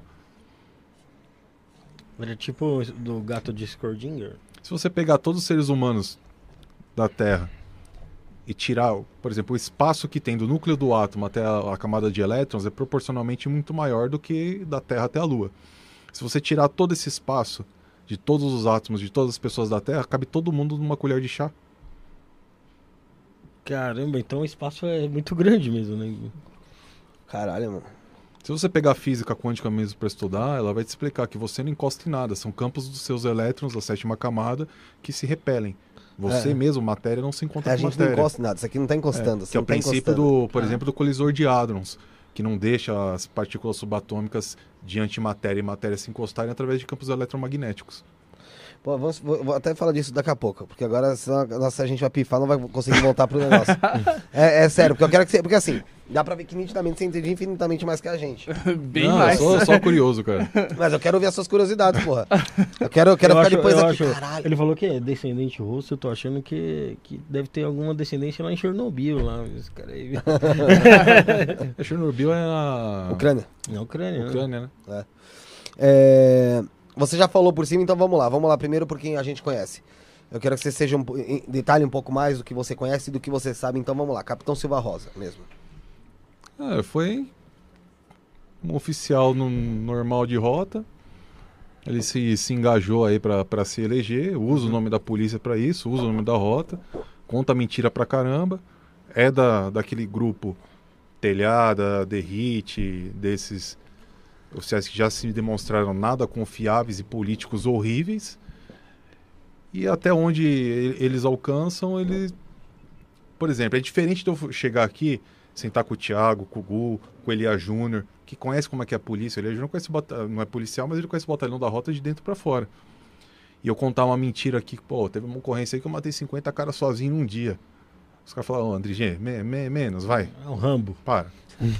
Que, quem que tava na equipe? Que dia que foi? O que aconteceu? Sabe que é mentira. Aqui, se eu contar, vocês vão acreditar. Sim. Sim. E é o que eles fazem. E não tem ninguém, não tinha ninguém para contrapô-los. Não tinha ninguém. Então, tudo que eles falavam, todo mundo acreditava. Tanto é que o, o fato específico é esse. Eu chamo qualquer lugar, vamos fazer o debate ao vivo. Não vai, porque eles não vêm, porque vão passar vergonha. Mas no caso do Silva Rosa, por exemplo, foi denúncia que você que te mandaram, é, você chegou a trabalhar com ele, como é que você teve acesso não, tra... Ele era da quarta CIL, era da terceira. Eu, ele comandou meu pelotão uma vez por troca de serviço lá e a gente também não teve muito contato. Né? Mas a gente, a gente conhece o que acontece dentro do batalhão. Os policiais sabem o que acontece. Então é muito fácil a pessoa vir se falar exterminador. E, e, e não é. É claramente um grupo de oficiais que querem se eleger para continuar com, com, o, com o sistema maldito que eles, que eles têm dentro do, do oficialato e da PM e expandir para fora. Só que as pessoas da internet, o jovem, a pessoa que não é policial, ela não sabe disso. É a mesma coisa que na época do Hitler, ele fazia discurso, não, esse cara é maravilhoso. Mas não tinha ninguém para falar, ó, é mentira, ó, ó o que ele tá fazendo. Olha isso aqui, é mentira. Só que agora tem. E é por isso que eles odeiam a gente. Principalmente esse grupo que se junta. Onde você acha que tem tantos policiais ali é, eleitos e agora outros querendo candidatar, candidatar? Porque o discurso deu certo? Porque a gente vê que o discurso é não, igual. Foi na polícia onda. boa, polícia morto, não sei o quê. Mas foi polícia bom. Polícia não, pô, tava Bandido louco. bom e bandido morto. e tal. Mas o que acontece? Esse pessoal, eles não têm mais voto da polícia. Eles não têm mais voto de Eu polícia. Eu ouvi falar muito de, isso. O Bruno de, falou isso esses dias. De, de parente, de polícia. Eles não têm mais voto. Eles têm do quê? Desse pessoal que segue eles na internet, que são manipulados. Sim. Porque não sabem na verdade. Pô, se eles são tão bons assim, junta aqui uns 4, 5 comigo sozinho e vamos fazer um debate. Vamos ver quem que tá mentindo ou não. Eu vou até, fa Ô, vou até falar pro pessoal do chat escrever aí de quem vocês querem saber. Alguma coisa. E, que aí o Igor fala se souber. Ah, calma aí. Pessoal do é... chat, manda mensagem aí o nome do, do pessoal que você quer saber a opinião do Igor. Você, desde quando você chegou aqui, você falou assim, ah, uma, uma, única coisa que eu tenho para falar para vocês, que é, se algum nome eu falar aqui, vocês dá espaço para essa pessoa claro, vir debater comigo, a pessoa claro. quiser também vir falar aqui também, abrir o espaço. É, esses outros policiais que vão em outros podcasts, é, que falam de você, que envolve seu nome, você tem espaço também? Você é convidado para esses outros, podca uh, outros podcasts também falar? Não, algo do tipo em, não? Em, em muito sim. É, nesse específico lá, que é como se fosse um P5. P5 é a seção de relações públicas da polícia. Hum. Esse canal ficou como um P5 do, desses oficiais. Cada 10 dias eles vão lá cinco vezes, contando as mesmas mentiras, a mesma história. E você vê nos comentários do Superchat, tá covarde, chama o Andrige, por que, que não chama o Andrige? Porque não sei o quê. E eu tenho colegas que já foram lá. Então você chega lá, ó, não fala do telhado, não fala do Derrite, não fala do Silvio Rosa, não fala do Fulano, que eles são meus camaradas, eu vou fazer campanha política para eles. Eu, se é assim, eu não vou ir no, no, no podcast. O Felipe, se eu, se eu estiver mentindo, você me fala. A primeira coisa, fala, não vou com pergunta feita, pode me perguntar o que for. É verdade. E vou responder o, tudo que me perguntar. Porque eu não tenho o, o, o que esconder. Não sou um personagem, não estou mentindo. O pessoal quer saber do Conte Lopes. O a Jennifer Freitas. Conte matou uns ladrão sim, antigamente, é verdade. Só que antigamente era muito mais fácil. Tinha uma ocorrência bonita, ó. Sou oficial, sai fora é o que apresento. É o que o pessoal. Cai nas costas dele. É o que o pessoal faz agora com entrevista. Por que, que o Conte Lopes cresceu? Porque ele era oficial. Tem um monte de praça que eu conheço. Tem muito mais ocorrência que ele. Tem muito, fez muito mais do que ele. Porém, era praça, então não podia aparecer. Então quem dava entrevista era eles.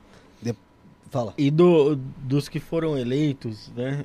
O que, que você achava do Major Olímpio, que já não está mais entre nós? O Major Olímpio ficava naquela coisa de. Vou falar uma frase do Major Olímpio pra mim, eu conhecia pessoalmente muito bem. Na Avenida Paulista. Ele virou pra mim, André, de para, oficial, oficial, não mistura as coisas. Nós somos nós, vocês são vocês. Isso ele falou em off. E é um cara que é pra mídia, vai lá, senta o dedo, mata mesmo, não sei o quê.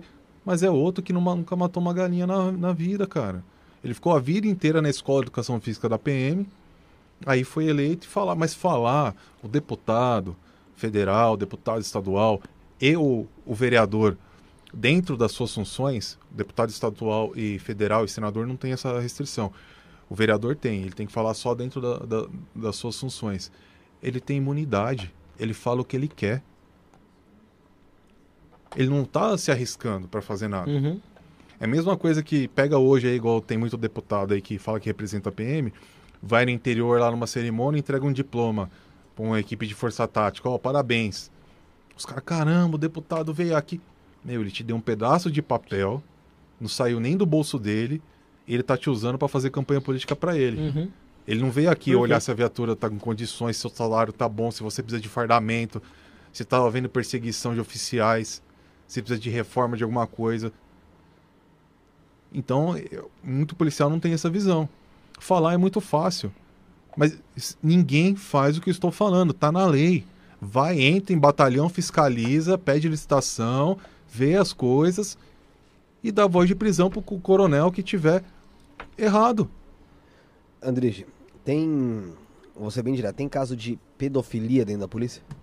Pô, tem um monte, não foi esse major preso esses dias aí? Mas que você. Mas que eu digo de pessoas que não foram presas. Não, com, com certeza deve ter. Esse major aí, eu- putz, eu não Qual o lembro dele? o nome dele. Eu vou ver Vou se dar eu uma acho aqui. aqui. Foi esses dias. Só que quem prendeu não foi, a- não foi a PM. Foi a civil. Foi uma delegada que prendeu ele. Ele caiu na Qual investigação. que foi o caso? Não... Foi, foi esse ano que ele foi preso? Foi, foi a- mês passado. Ele tinha, fazia parte de uma rede de pedofilia. Caiu na Polícia Civil, parabéns para a Polícia Civil. Caiu na equipe de uma delegada responsável pela investigação. Ela pediu um mandado de prisão.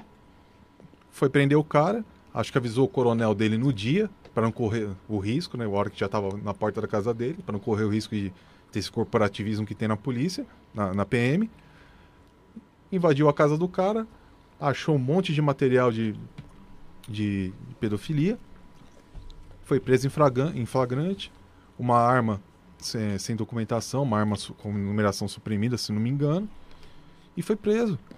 Mas e aí, se não fosse a Polícia Civil? A PM nunca ia pegar esse cara. Porque a PM não abre investigação praticamente para oficial. Que merda, não. Foi em. Bauru, né? Mas aqui eu não tô vendo o nome dele aqui. É, não divulgaram o nome, não. Não divulgaram. É. Não, divulgaram sim. E caso de i- estupro, que eu digo do seguinte. É... Apesar que ent- entraria também com pedofilia. Existe algum caso em periferia de poli- Marcelo Ricardo Silva.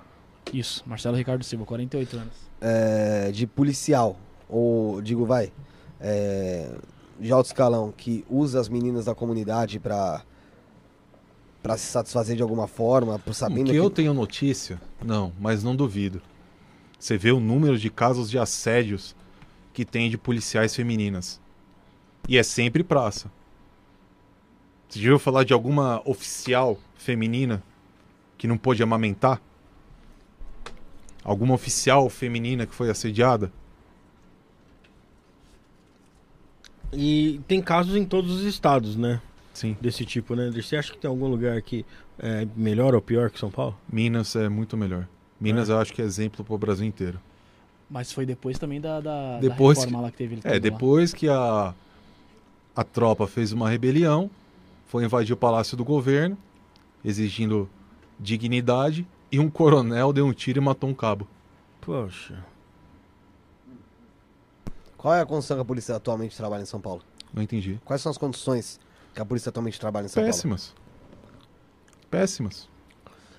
A gente fez aqui uma pergunta, foi, se eu não me engano, foi o Rafael que fez essa pergunta pro Capitão Silva Rosa, no programa 24, isso não é podcast.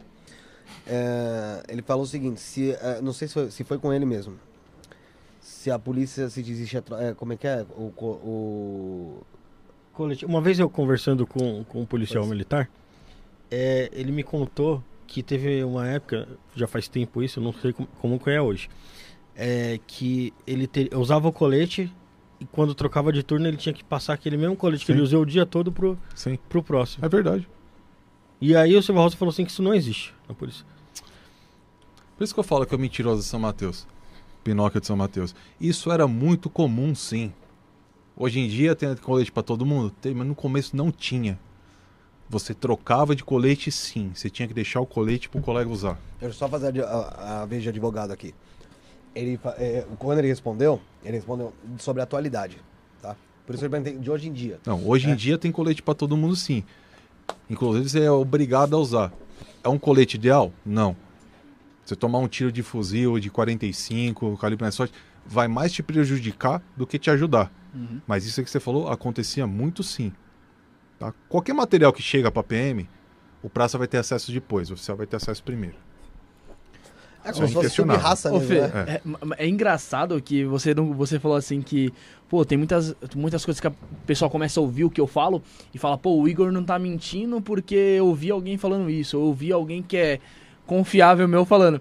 E isso que você falou do colete, que mais te atrapalha hoje em dia do que te ajuda, eu ouvi semana passada de um conhecido lá da, do É meu é- meio. Não é mentira. referente ao pessoal, colete. não é- Eu- eu falei, eu tenho tanta segurança de desafiar esses caras pro, pro embate, é porque eu tô falando a verdade. É porque eu tô falando a verdade.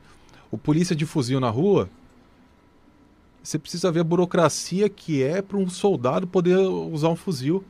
É só os danoninhos do barro branco. Então falar, ah, ele faz vídeo, ele faz. Meu, ele faz o que ele quer. Ninguém fiscaliza ele, ele faz o que ele quer. Outro dia ele foi fardado num podcast buscar um pedaço da perereca lá da dentadura dele. Ele não tem CPP pra cumprir. Ele usa o armamento que ele quer. É verdade, não é zoeira, tá, tá gravado. Tá- Foi pro ar, tá gravado. Eu tenho vídeo aqui. Eu não vi. É verdade. Ele não, não tem lei, não tem alguém que fiscaliza ele. Ele faz o que ele quer. Vamos supor, eu trabalho numa companhia. Eu crio um projeto para a comunidade. Vou lá querer ir com a minha viatura, arrecadar coisa do comerciante, fazer um dia das crianças para molecada, não sei o que, não sei o que. Eu não vou poder fazer. Ah, mas você tá com autorização de quem? Você pediu pro seu capitão fazer isso? Você pediu para não sei quem? Você pediu pro fulano? Você tá usando a, a, a PM em seu benefício para você criar nome, se beneficiando, que não sei o que. É isso. Por que, que ele faz isso? Porque ele não tem que dar satisfação para ninguém, ele faz o que ele quer. Então ele usa a PM para ganhar nome. Como telhada, usou a rota, como muitos usaram. É, do- novamente, o espaço está aberto para quem quiser falar. Por favor, Tá. vem alguém. É, e do mesmo jeito que o espaço está aberto, não abriram para você na- no, no programa em questão. Mas então eu vou, vou comentar o caso. Há poucos dias, como você disse, o Silva Rosa, que a gente está comentando agora, foi no Danilo Snyder. E falou, acho que em torno de 10 minutos ele falou sobre você, Sim. tá? É, eu queria saber o que você quer falar sobre, sobre o que aconteceu naquela ocasião, sobre o que ele falou no Danilo Snyder. Que você teve acesso, claro, Sim. e, e viu. Bom, fora o que os próprios comentários dizem, que perdeu a linha, não teve postura, não respondeu, eu acho que é só você assistir eu falando e esse cara falando, como a maioria deles. Ele parece um malaco falando. É batendo na mesa, é gritando, é de uma maneira superficial, ele não se aprofunda, ele não tem conhecimento de causa. Ele é muito instável emocionalmente, ele é um menino mimado. Ele não tem estrutura emocional para discorrer sobre um determinado assunto com seriedade. Então você já percebe uma diferença. Você vê a diferença da postura de um dito oficial da PM, que deveria dar exemplo, e de um cara que é rebelde. E, entre aspas, que sou eu. Mas o que eu tenho para falar, senta aqui, vamos debater. Qualquer lugar. Escolhe um podcast que você quer ir, aí a gente debate. Aqui já, já abriu as portas, todos abriram. Mas não precisa ser ele, qualquer um. Pode vir dois, três, cinco, dez, senta aqui. Eu venho sozinho, não tem problema nenhum. Aí a gente deixa o povo, deixa o povo decidir. É muito fácil quando você não tem ninguém que te faça oposição, você falar o que quer, você inventar qualquer mentira. Isso é muito fácil. Agora, a partir do momento que você tem alguém que sabe que você está falando é mentira, alguém que consegue se aprofundar em um assunto, sem rasgar a calcinha, sem falar palavrão, sabe? Tendo uma conversa séria, meu, isso é assustador. Isso é assustador para eles. É como se jogasse ácido na máscara de cera deles. Por isso que eles não vêm. Então o que eu tenho para falar? Ô Silva Rosa, senta aqui. Vamos pro debate aqui, eu e você. É isso. É, Capitão Derrite. É, o Capitão Derrite foi. Eu vou contar uma do Derrite. Aí já vê o tipo de pessoa que é. Ele comandou uma ocorrência desastrosa na rota, ele foi cobrir é, fogo de um tenente da noturna. Uma equipe dele foi pra cadeia, a equipe do Sargento Nogueira. Ficou um tempão preso. O Sargento Nogueira fazia inclusive bico pro Roberto Justus, pra família dele, há muitos anos. Roberto Justus da Record. Uhum. E eles foram pra cadeia, cortou o salário deles, cortou tudo. Né? O Roberto Justus, aliás, continuou pagando o salário deles do bico, pra família não passar necessidade. O Derrite foi mandado embora da rota por causa disso. Pegou e foi viajar pra Disney. Não foi apoiar a família do polícia, não visitou eles no Romão Gomes. Quer saber quem é o Derrite? Pergunta pro Sargento Ferreira, o pirata. O que, que o Derrite fez com ele e com a esposa. Quer saber quem é o Derrite? A hora que o Gu vinha aqui, pergunta o que, que ele fez com o Gu e com a namorada dele. Dá pra você adiantar alguma coisa? Vou deixar eles contar, porque senão vai falar que é mentira. Mas o. O, do, o Gu a gente vai conversar. Já, mas o do, esse que você falou, como é que é o nome dele? Do Pirata? Do pirata? É. É, é muito. É muito desonroso, mostra muito do seu caráter quando você faz um homem e a esposa dele chorar, né? Por Sim. falta de caráter e promessa sua, né? É um desrespeito à família, né? Da pessoa. Demais. Pois é. É, o Major. é, deputado Major Meca, é isso, Zio? Major Meca. Então, o povo fala, ah, mas você não fala nada do Meca. Cara, eu conheci o Meca como capitão. Aham. Ele foi comandar minha companhia na rota. Como, como polícia, eu não tenho que falar mal do Meca. Eu nunca vi ele destratar ninguém. Eu nunca vi ele. é, não posso. Nunca vi nenhum indício. Trabalhei algumas vezes dentro da viatura dele. Nunca vi nenhum indício de falar, ah, o Meca é desonesto. Nunca vi. Como capitão na rota, eu acho que ele foi o único do tempo que eu fiquei lá, que eu me lembre, pelo menos, que, que matou um ladrão. Quando minha mãe teve um problema de saúde, operou, teve complicação, ele me ajudou pra caramba. Entendeu? Eu não tinha mais férias pra tirar, não tinha licença prêmio, não tinha mais nada. Ele falou: ó, vai cuidar da sua mãe, só não me dá novidade. Qualquer coisa você me liga. Então, como polícia, eu não tenho, não tenho o que falar mal do Meca. Trato- eu, De trator de forma humana. se eu falar mal do Meca como polícia, como capitão, co- como oficial lá da rota, eu vou estar mentindo, vou estar inventando, não posso falar. O deputado Meca, eu tenho diversas divergências políticas dele, que fica dentro da, da democracia. Sim. Ele está eleito, eu posso criticar a atitude dele, não concordo, acho que ele deveria fazer diferente, enfim. Mas como polícia, eu não, não, não posso falar mal. Não tenho o que criticar dele como polícia, pelo menos que eu me lembre. O pessoal tá falando aqui, ó. É... É, antes... Ah, você quer ler primeiro? Fala, pode falar. É, mas vai fugir um pouquinho do assunto aí de você não, perguntar não, o os pessoal nomes. falou o seguinte: é, caralho, foi o Derrite que deu ideia na mulher do Gu, eita porra. O. Quem falou? Tá vendo? O Digo Samp. É, digo, pois é, né? Eu ia esperar pro Gu falar, né? Mas. É isso? Já que você levantou Tá, a eu ia bola, né? meter de talarico, né, mano? Isso aí é. Deixa o Gu, vocês vão entrevistar o Gu. Beleza. Não, eu quero, É. ficar, eu quero ficar na expectativa. Depois, depois você volta nessa parte aí de perguntar alguns nomes e tal. Uhum. Fugir um pouquinho dessa, desse, dessa parte aí. Desse, desse segmento. Em 2006, atentados do atentado PCC, você era da rota? Não, eu tava na escola de soldado. Tava na escola? Tava na Ah, escola. tá. Que eu vi que o pessoal comentou lá em cima lá que você parece que foi meio que forjado. Não, 2006 eu tava na escola de soldado. O, eu, eu, vou pes- eu vou pegar Nem andava pegar armado, o não podia andar comentário aqui. Tava em Santos. Ou, ou às vezes o, inscrito aqui tentou comentar alguma coisa, se foi forjado alguma coisa ali, o ataque ali. Ah, é, acho que talvez o. Você O ataque da- o ataque você da alguma rota? vez- Não, o ataque do, PCC, não do? PCC, os atentados Os de atentados do 2006. PCC. Você já tava na polícia? Não, em 2006, na época do- dos ataques, eu tava no, Na na, escola. de soldado. Vou tentar achar aqui. Não, Ah, não tava tá. na rua, não saía em equipe, nada. Mas já tinha algum tipo de papo lá? So- mas Alguém, alguém falou sobre isso na época? Na... Não, o que a gente ficou sabendo na época é que o Alckmin tinha feito um acordo, né? E nos bastidores foi aquela coisa mais ou menos, vamos testar para ver quem pode mais. Porque na verdade é o seguinte, o único que podia bater o, o Lula naquela eleição era o Alckmin. Né? E o, tem uma visão muito errada né, que passam, que o cara do crime organizado, de alguma facção, os líderes, é, são noia, são cara que fica. Acho que pelo contrário. Meu, a gente prendeu muito líder do, do PCC e de outras facções da rota. Os caras são educados pra caramba, os caras são inteligentes, tem duas, três faculdades, fala três, quatro idiomas, não fala um palavrão, não fala uma gíria. Os caras são comerciantes, são empresários do crime. Você acha que esse cara aqui, ele vai mandar matar um polícia de rota aqui, ou um polícia, Pra ele ficar sem vender um pino de cocaína? Você já viu viatura de a viatura da PM atender briga de marido e mulher dentro da, da favela? Não vai, os caras se resolvem lá, eles não querem a polícia lá. Eles querem se afastar, né? Não, eles não querem a polícia lá. Tanto que assim, Você bota uma viatura aqui, ó, parada. Quem que vai na biqueira comprar? Ninguém. Não vai. em 2013, eu lembro que eu teve um crime lá no bairro do Belém, que o menino até trabalhava na rede TV, ele foi assaltado, tentaram roubar o celular dele, ele tirou o celular pra dar pro bandido e o bandido matou ele.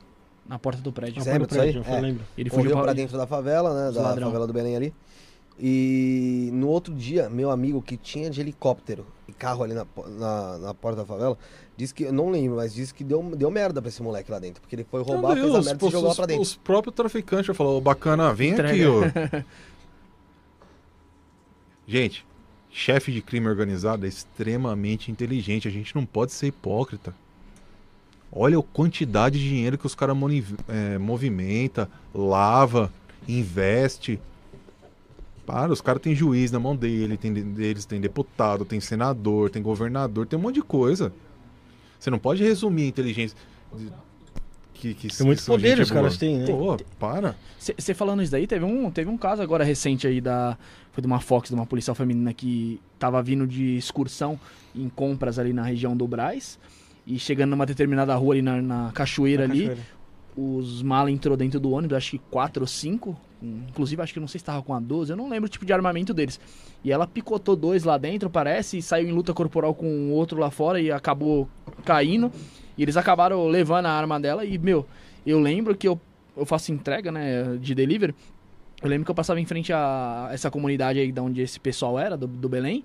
E, meu, todo dia tava lá. Viatura lá, viatura lá, viatura lá, batida lá, batida lá.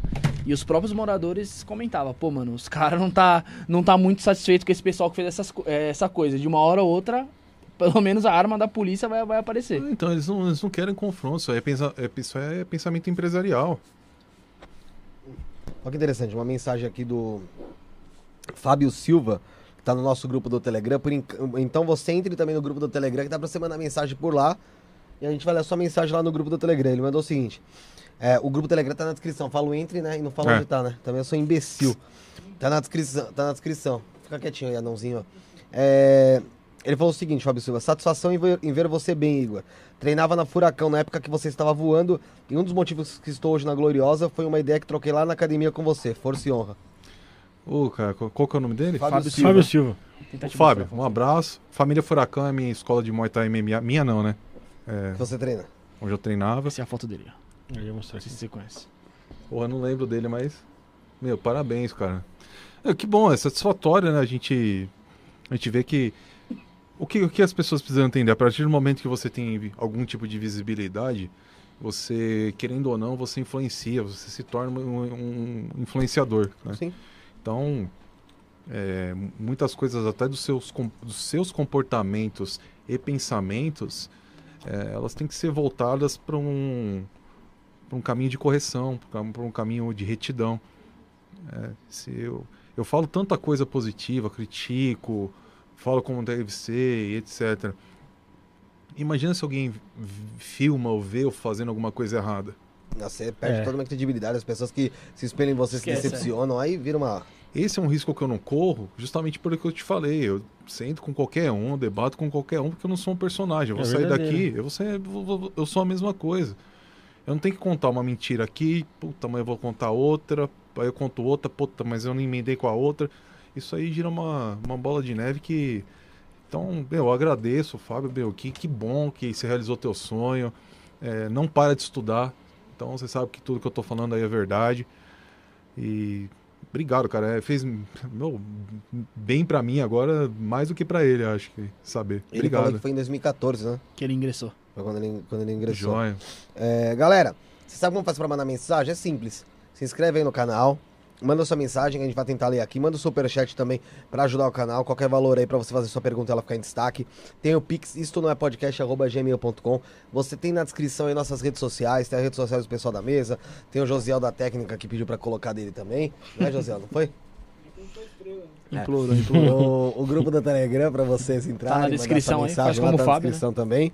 É, tem também ah, o Instagram, arroba isso na podcast. O que, que você pode fazer, galera, você que tá assistindo? Olha que legal. Você tira um print da tela ou você tira uma foto da TV que você tá assistindo, coloca lá no teu Instagram, o arroba isso na podcast. É, pode marcar também o Igor. A gente aqui vai repostar. O, todo mundo que, fique, que marcar nos stories aí, o pessoal aqui do Isso na Podcast, marcar a, a live lá do Isso na Podcast assistindo. Faz isso aí que é legal pra caramba, tá bom? Vai ajudar a gente também. E, meu, é da hora que a gente sabe quem tá assistindo a gente. Às vezes o pessoal não comenta e, meu, a gente não sabe quem é. A gente fica sabendo a partir da hora que vocês marcam a gente lá no Instagram, tá bom? O João Cardoso falou: Tribunal de Justiça Militar, pede pra ele falar um pouco. Bom, vou falar da seguinte forma: tem, tem um juiz da primeira vara chama Dr. Holt. Ele foi policial de rota, inclusive foi tenente de rota. É, ele recebeu um processo processo meu que a corregedoria mandou, ele e o promotor arquivaram. O, júri, o juiz, o coronel corregedor do TJM, ele mandou rear- reabrir o processo e deu uma punição interna para esse juiz, pro Dr. Holt. O TJM, na sua grande maioria, com as suas exceções, é óbvio, ele é uma extensão da corregedoria. Se os oficiais resolvem que eles vão fazer algo contra você, a corregedoria vai fazer o que o oficialato quer e o TJM também. Essa é a grande verdade. Eu presenciei um colega meu que foi responder ele, um sargento. Foi acusado de pegar a viatura e tomar dinheiro de um monte de gente, não sei o quê. E foi divulgado isso na imprensa. O sargento perdeu o bico. A família envergonhada e etc. Porém, a hora que chegou no julgamento, começou o julgamento lá, o juiz, um monte de oficial, né? Junto com o juiz. A promotora falou, ó, não tenho o que, que falar. Pra começar, eles não estavam nem de serviço nesse dia, como é que eles iam pegar a viatura pra ir pra rua? Não ofereço denúncia. Aí o major que tava lá, não, mas veja bem, já houve casos. Falou, major, eu não vou oferecer denúncia. Eles não estavam de serviço. Esse aqui tava com a família não sei aonde, esse aqui tava dirigindo o caminhão não sei aonde. Eu não vou oferecer denúncia, acabou. Não quero saber sua opinião. Poxa. Ou seja, olha o dano que a corregedoria e o TJM e os oficiais causaram na vida desses polícia por uma acusação absurda. Por uma picuinha de oficial do batalhão que eles trabalhavam. Coisa de escolinha, parece, né? Poxa, Mas um né, ciúmes, é um né? negócio que, sei lá, consequência muito grande na vida da pessoa ali. Né? Mas Ah, eles não mede. têm, eles não medem isso. Eles são tão arrogantes que o ego deles é acima de tudo. Ó, uma mensagem aqui no chat, interessante. Soldado Ari do Grau. Salvinho, hahaha. Coração. Do Ari do Grau, tô assistindo. Felipe, você tá bonito, coração. E aí, e aí tá aqui uma- falando no chat. Pra quem não sabe, né, eu vou fazer uma revelação aqui agora. Eita. Pra quem não sabe, tô contando agora pro chat aí, todo mundo que acompanha, eu e o Ari do Grau estamos namorando. Então tô revelando aí que eu e Ari do Grau somos namorados agora. Também te amo, amor. Oficialmente, Oficialmente. Oficialmente, nós somos namorados. parabéns ao casal. Parabéns, Ari. É, meu namorado. Não tem nada. Você tem algum preconceito? Não, tô... Não? Não, Quem tá você- rindo... a- Você tem preconceito? Tem algum tipo de Feito preconceito? por que é o Rafael. Então, menos. tá? Felicidades. É, Não, fica tranquilo, obrigado, cara. Adorei. Um beijo, Ari, tô te esperando hoje. É... Oi? É, desproporcional. É, desproporcional. Com você quer ser proporcional, né, Josiel? Porque vocês dois têm 1,12m, né? É... Quem mais tinha perguntado aqui? Deixa eu só pegar aqui. Não, o pessoal, o pessoal resgatou a mensagem lá O de cima. soldado Lá. fa- o Ari falou, Falou- Felipe, você me quebra no meio. Olha as ideias do Ari. Então já, sabemos- já- já sabemos quem é o passivo e o ativo Pode da relação. printar, vou até printar O pessoal aqui, ó. comentou aqui, ô, ô, ô, Igor, que no ano de 2006 o Igor Andrich estava se formando na escola em Santos e tal. É, ele falou que você. é, chegaram a comentar que você foi forjado em alguma coisa do, é, referente ao ataque de 2006, então não tem nada a ver então. Puta, eu não entendi, cara, isso aí. Não entendi a pergunta. É, é, a pessoa que mandou aí acrescenta mais alguma coisa aí pro Igor falar. aí. Que o Igor, inclusive, tava se formando em Santos ainda em 2006, né? O... Perguntaram também aqui, ó. Deixa eu ver se eu acho aqui, cara. Se, pra você comentar um pouco sobre o Thiago Lacerda. A também. da injustiça que eh, cometeram com o Dr. Tiago Lacerda. Então, o Thiago Lacerda ele era cabo, na, acho que na área do 18, ele foi atender uma ocorrência. É... Acho é melhor até ele falar, não sei se ele vai Você pegar. ver aí. Na live ele tá. Tá, tá, ele tava comentando. Na live ele tá. O Thiago Lacerda. Liga pra ele, se ele vai falar. Só põe no mic aí. Pão gato. Enquanto isso, o Ari tá aqui falando que eu sou maravilhoso. O pessoal perguntou quem é o super-homem. Então, na verdade, Ô, Tiagão, a gente é relativo. boa noite, tranquilo? De boa. Ô, Thiago, o pessoal tá perguntando aqui na live, eu tô no podcast aqui do- dos meninos, é, perguntando da sua história. Aí eu falei, ah, eu vou ligar pro, pro Tiagão aqui pra ele falar. O que, que aconteceu com você quando você era polícia? O que aconteceu depois? Da, da ocorrência? De- como assim depois? Depois do Por que, fato? por que, que da- você foi expulso da polícia e o que, que aconteceu depois?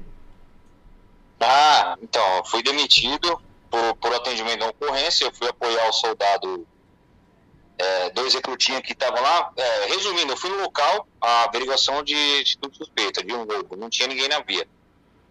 Pagou a ocorrência de novo, a viatura foi lá e outra viatura do soldado Rios e Paulo. Na segunda chegada da viatura, da segunda vez que pagou ocorrência, já tinha um solicitante, três guardas noturnos e mais um vizinho. E lá no local, estava junto com os sacos de lixo da via, uns objetos parecendo uma oferenda, um despacho de, de, de umbanda, candomblé, alguma coisa desse tipo. Duas garrafas de pé, né? Esse detalhe até a promotora falou. E o cara falou, o ladrão pulou o muro e jogou essas coisas aí. E aí o, o solicitante não queria ir para a delegacia, o cara rico, né? Falou, ah, não quero saber, só tira da minha porta, senão os nós vai ficar aí. Nós fizemos um favor pro, pro solicitante, juntamos tudo e jogamos fora.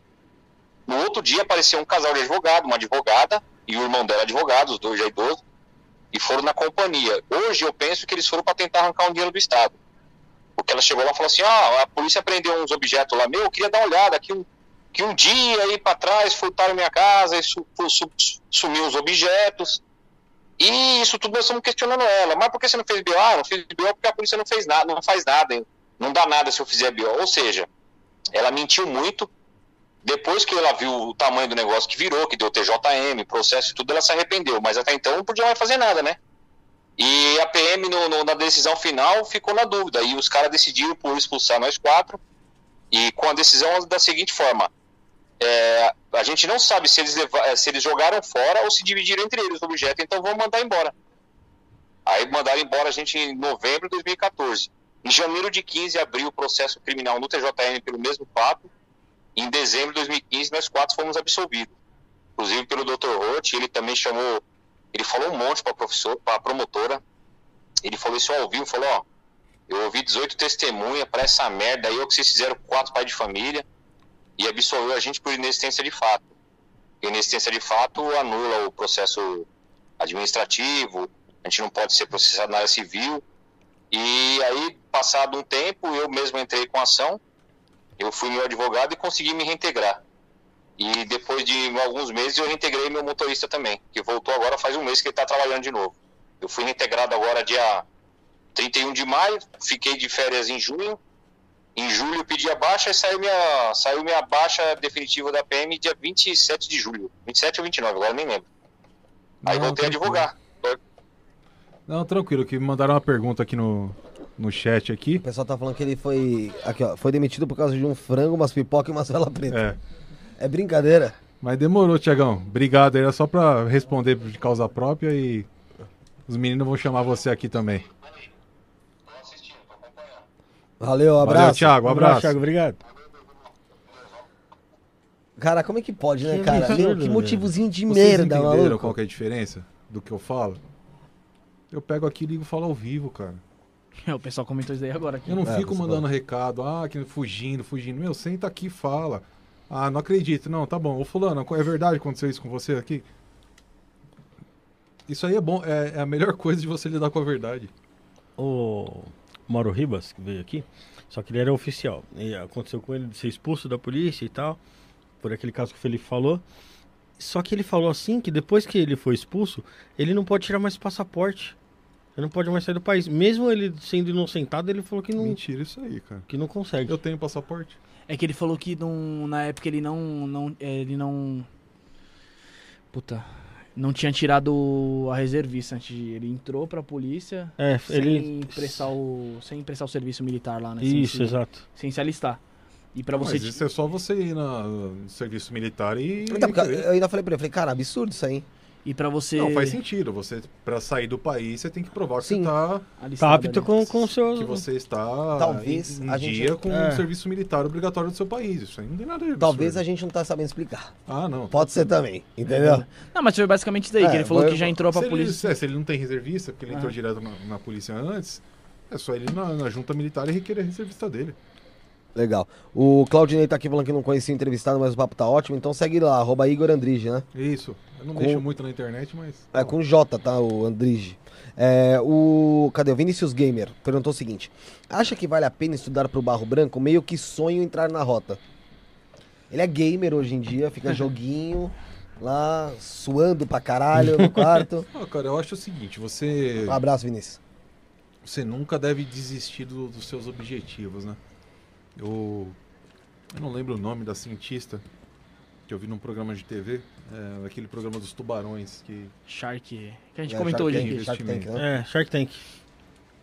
E ela é uma neurocientista, né? Neuroengenheira, especial com umas 5, 6 especialidades. É um gênio humano. E ela era casada com uma outra mulher e essa mulher pegou câncer nos ossos e não conseguia mais andar, estava com pouco tempo de vida. E ela começou a desenvolver um exoesqueleto, equipamentos para Ah, ajudar a prolongar a vida da esposa dela. Só que alguns, isso isso, alguns dias antes dela concluir as pesquisas dela e tal, a, a esposa faleceu. Que merda. Aí ela falou, ela, ela contando, ela falou: ou eu engaveto tudo para enterrar junto com a história da minha esposa, ou eu, Ajuda outras pessoas. ou eu vou. E ela colocou para frente. Então ela desenvolveu um exoesqueleto que faz a- o paralítico andar, sentar, se movimentar. É brasileiro, cara. É uma, uma mulher. É, eu sei, uma brasileira. É uma né? brasileira, É né? um projeto brasileiro, eu tô falando.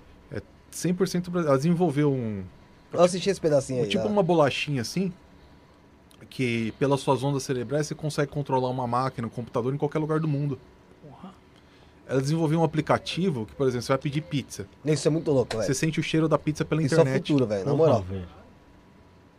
Isso é muito louco. Caralho. Olha o nível dessa mulher. Novo Nível engenho, de né? inteligência, né, cara? Tipo de. de... Detalhe, ela é autista. Ah, Ela teve que passar por vários cursos, vários tratamentos para poder falar com as pessoas. Ela é autista. Se bem que todo autista ele é gênio em alguma área. alguma né? coisa, né? né? E você vê que ela tem até hoje uma dificuldade de comunicação, assim. Ela fala, mas meio que dá pra ver que ela tá. Mas essa mulher ela é um é um avatar, essa mulher é um Ah, gênio. tá à frente do nosso tempo, né? É- e não é valorizada mesmo, né, cara? Você parar pra ver. é Não é. verdade, porque, meu, é- isso é muito da Mas nossa sociedade, a, mano. a pergunta do, do Mas rapaz entrou que, num papo aí que rapaz agora que é enviou, foda, velho.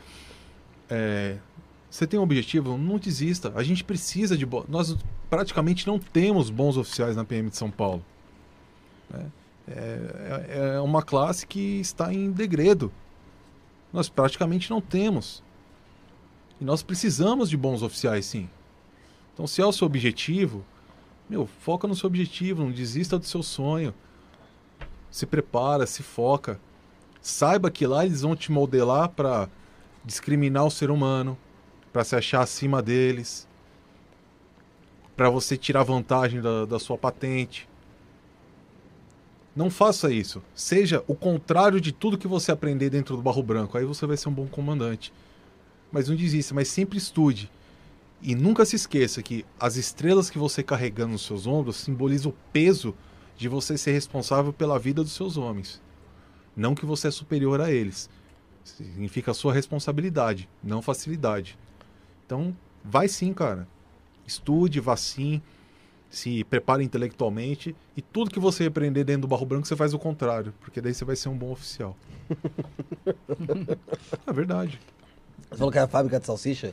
Ah, lá é. fa- Sabe por que é barro branco? Academia Militar do Barro Branco? Porque aquilo era a olaria da Força Pública. Antes de ser Polícia Militar, era a Força Pública. Fazia tijolo. Hoje faz, continua fazendo tijolo até hoje. A verdade é essa. Mano, é... outra coisa. Tá, a gente tá falando disso daí, né, cara? Vou saindo um pouco agora do assunto. A gente tá falando de polícia. É, como é que pode, né, mano? O Brasil não valorizar as pessoas dessa maneira, né, cara? Os gênios que tem, né? É, maioria mas você imagina gênios. que, mano, hoje em dia, hum, quem rebola a bunda por aí, mas de fato, eu não tô nem nada contra quem rebola a bunda por aí. A gente tá falando no caso de uma mulher, né? É, tem muito mais. Engajamento. mais valor, Quem vai engajamento. ter mais vi- é, é, espaço, visão, apoio? A Anitta, que faz aquela tatuagem no orifício anal dela em público, rebola, ou essa mulher autista que é um gênio da humanidade? Anitta, Que né? dá orgulho de falar, puta, mas essa mulher é brasileira.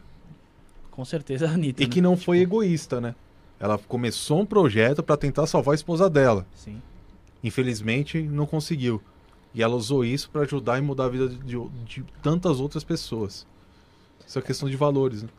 É, mas as pessoas hoje em dia não dão mais. Não, não- Hoje em dia, as pessoas não valoram mais a seguidor do que a valor, tá ligado? É, o valor é seguidor, né? É. Quanto mais seguidor você tem, mais Tem um valor monte você de tem. gente que compra seguidor aí, né? Putz.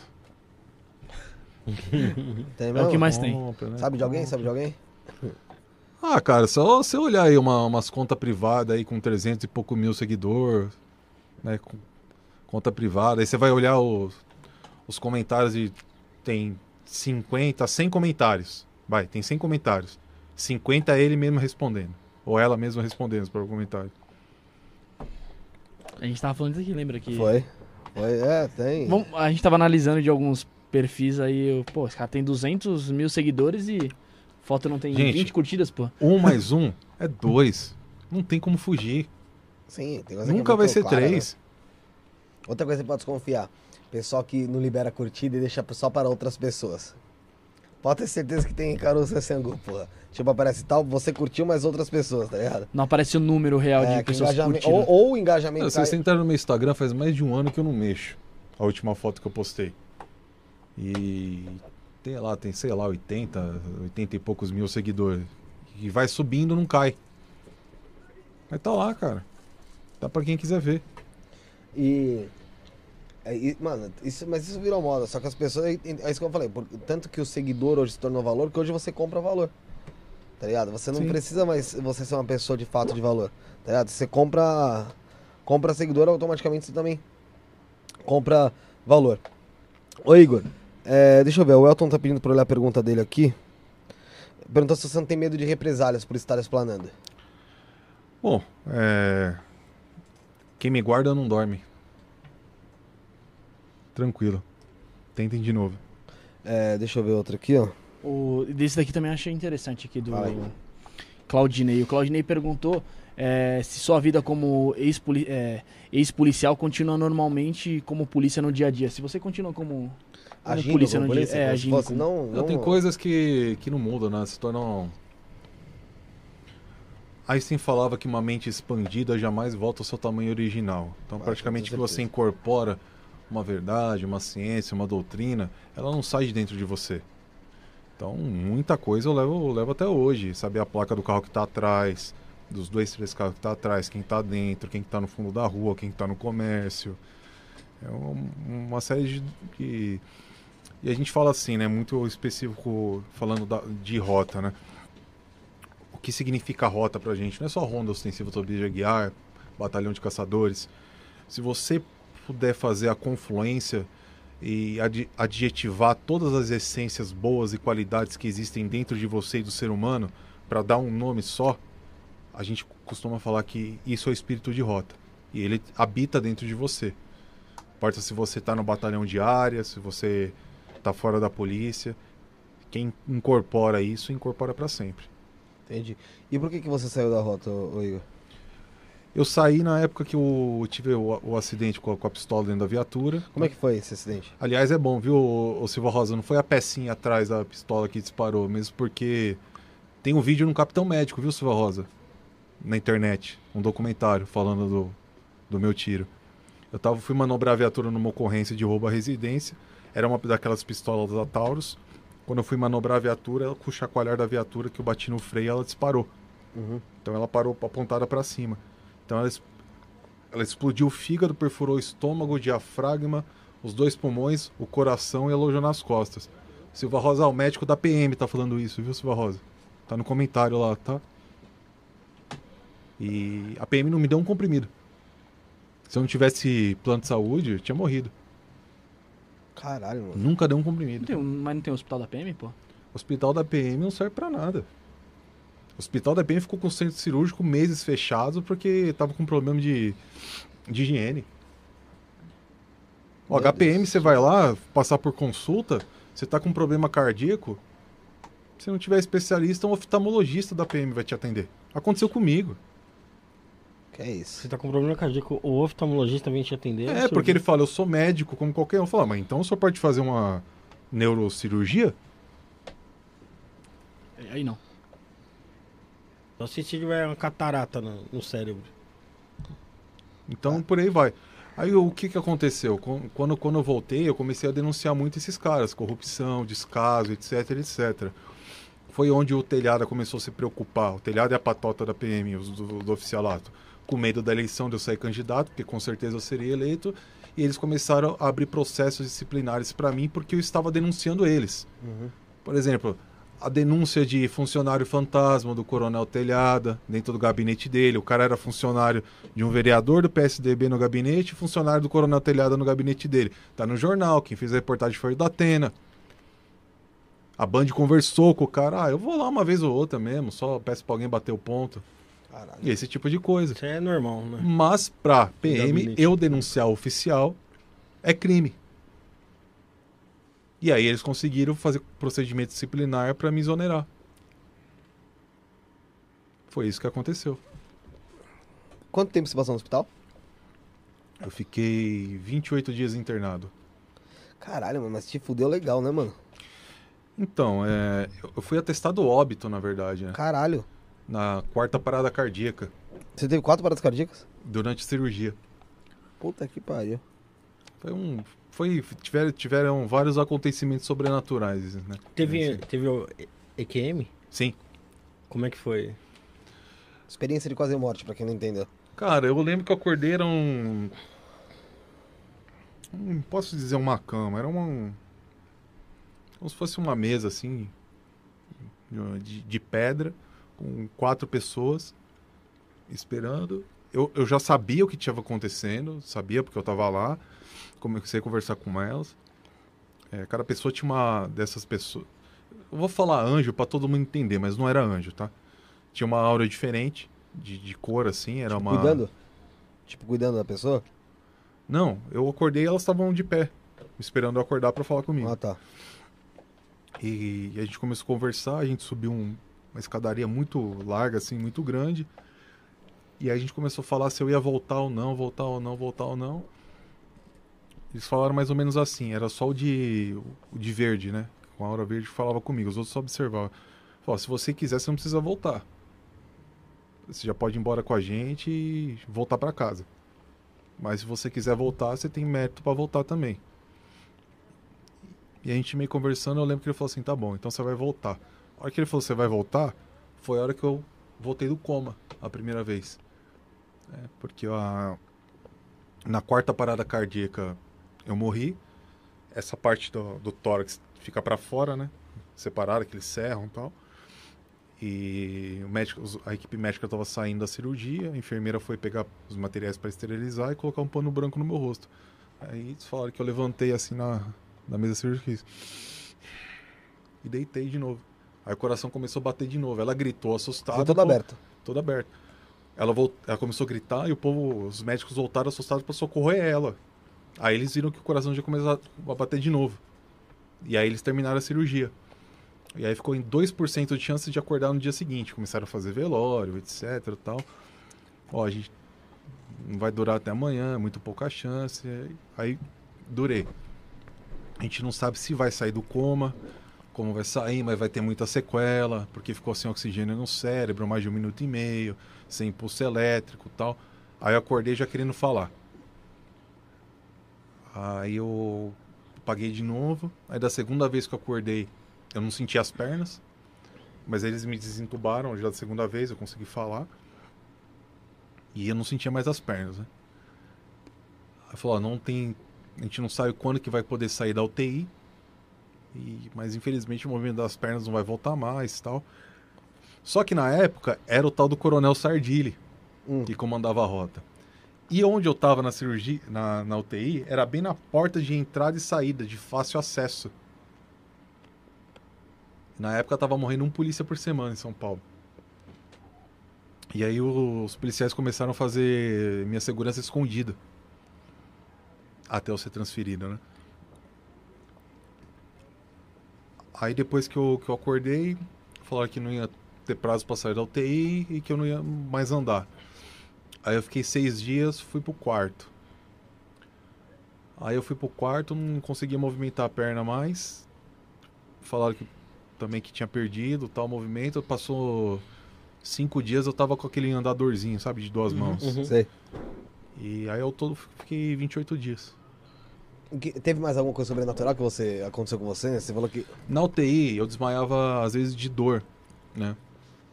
Não por causa da cirurgia, mas por causa, por exemplo, dos parafusos, de arame, né, nos ossos e tal. Tem acostumar, né? E às vezes quando eu desmaiava, eu lembro que eu subia e via meu corpo lá, igual eu vi na cirurgia, mas via meu corpo deitado. E na UTI, eles não, não- os médicos, os enfermeiros, eles não usam branco. Ou é um tipo um azulzinho Sei, ou sei. um verdinho. Uhum. né? E aí eu via esse pessoal na UTI trabalhando, mas eu via um povo todo de branco. Junto. É, meio de túnica. Eu falava, hum, esses aqui não são dos médicos do hospital, não, né? Mas teve várias visões assim. Cara, que louco, né? Porque o, a gente tem, tem um. A gente fez, conversou com o Saulo Calderon, conversou com o Wagner Borges, uma pancada de gente que fala sobre Projeção astral. projeção astral, né, mano? Eles falam, falam, até com o mesmo Rodox mesmo, que acho que daqui a pouco tá aqui, que ele vai. Vai ter uma investigação paranormal aqui no estúdio hoje.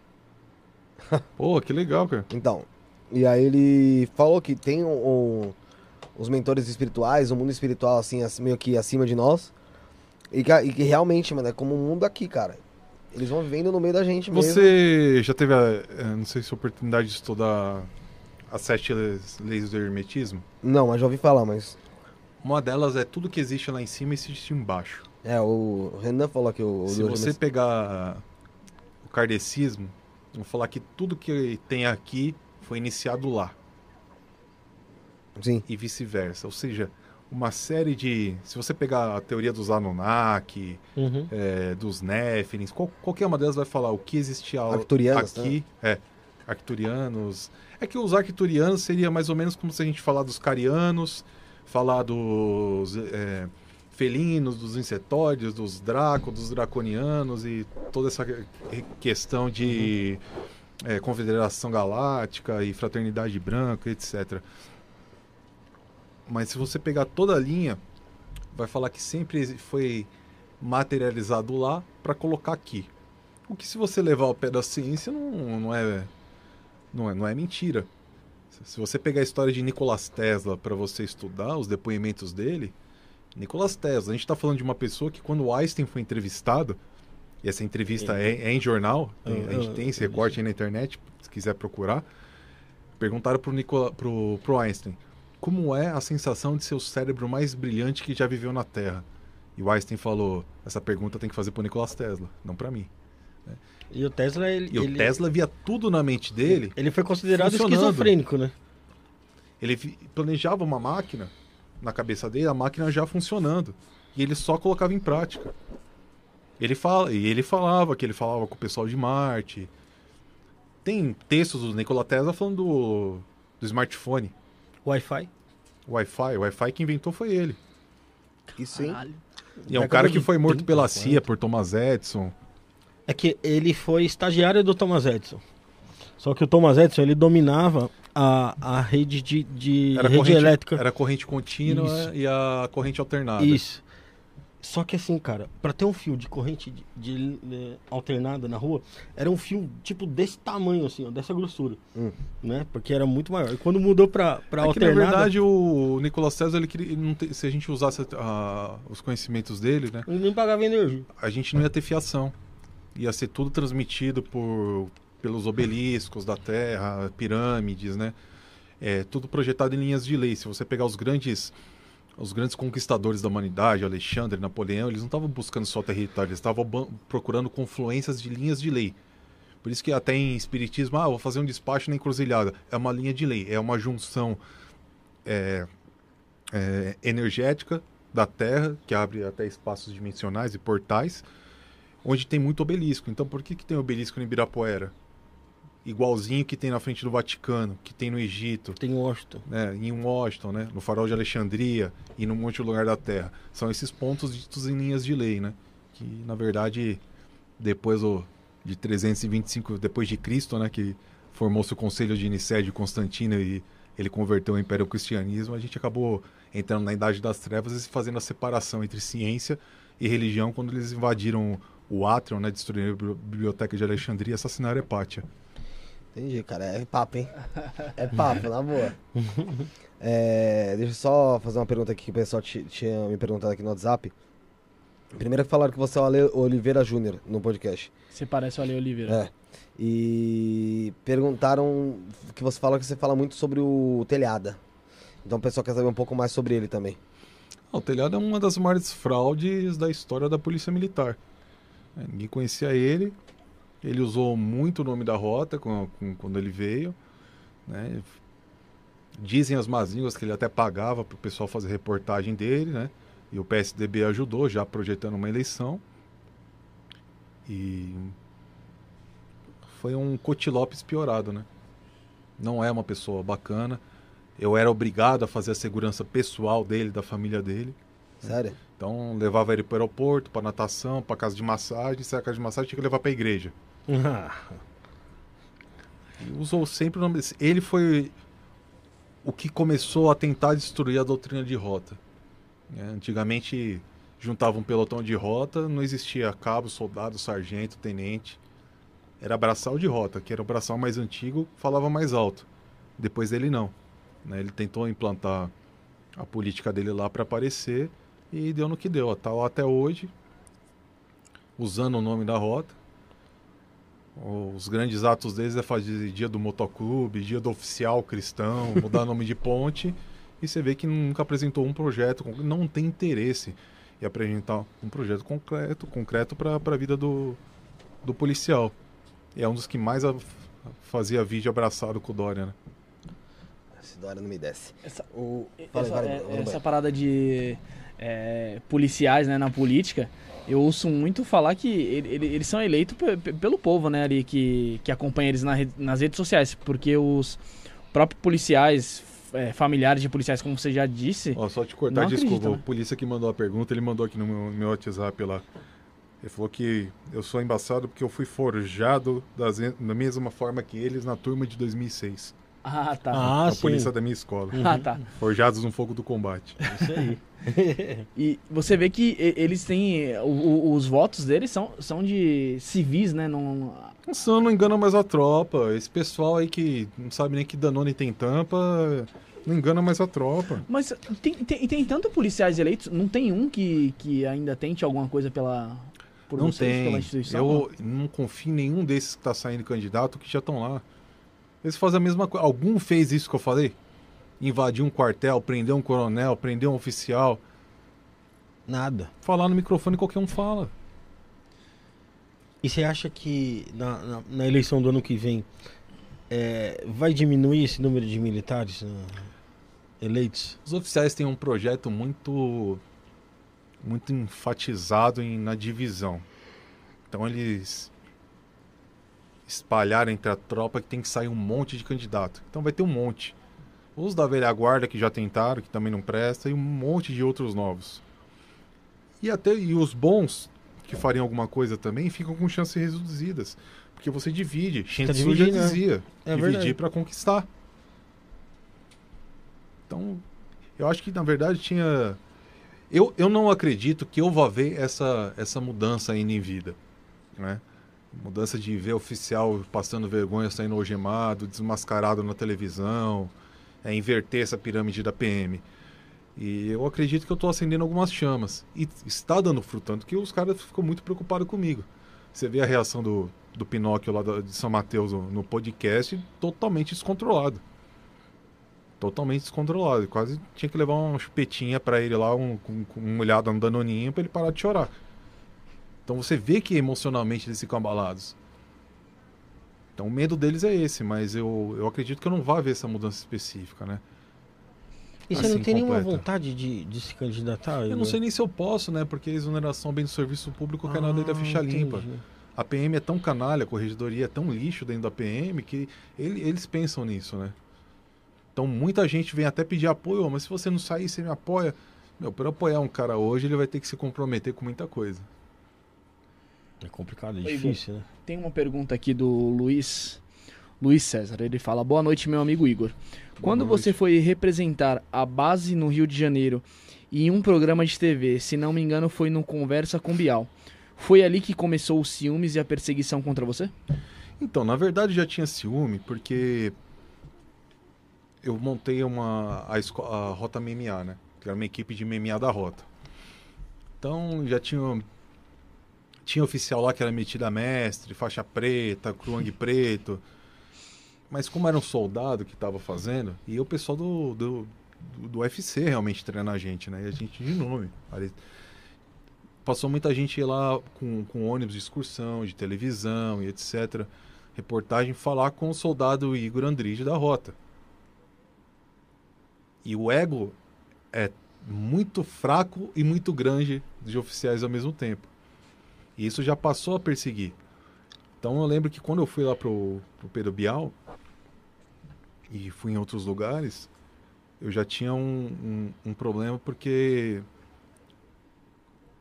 o oficiais do, do alto comando da PM ligaram na rota e falaram, "Ó, meu, quem que é esse tenente que vocês mandaram lá, que ele arrebentou, que não sei o que. Não, não é tenente não, um soldado nosso aqui. Porra, como que vocês mandam soldado falar? Como que não sei o que?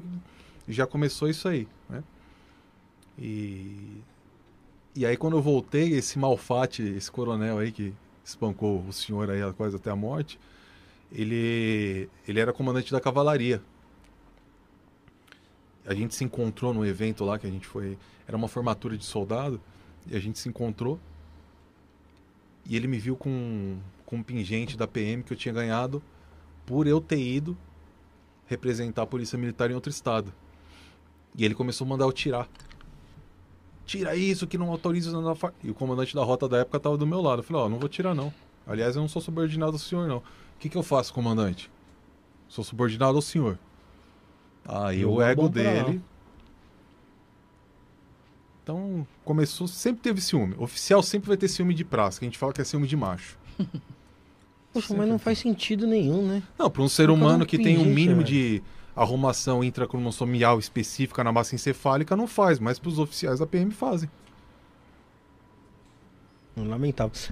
Outra coisa que tem bastante que eu já vi, você, você que gosta desse lance místico e tal, é que tem bastante é, é, patente mais alta aí da PM aí na maçonaria, né?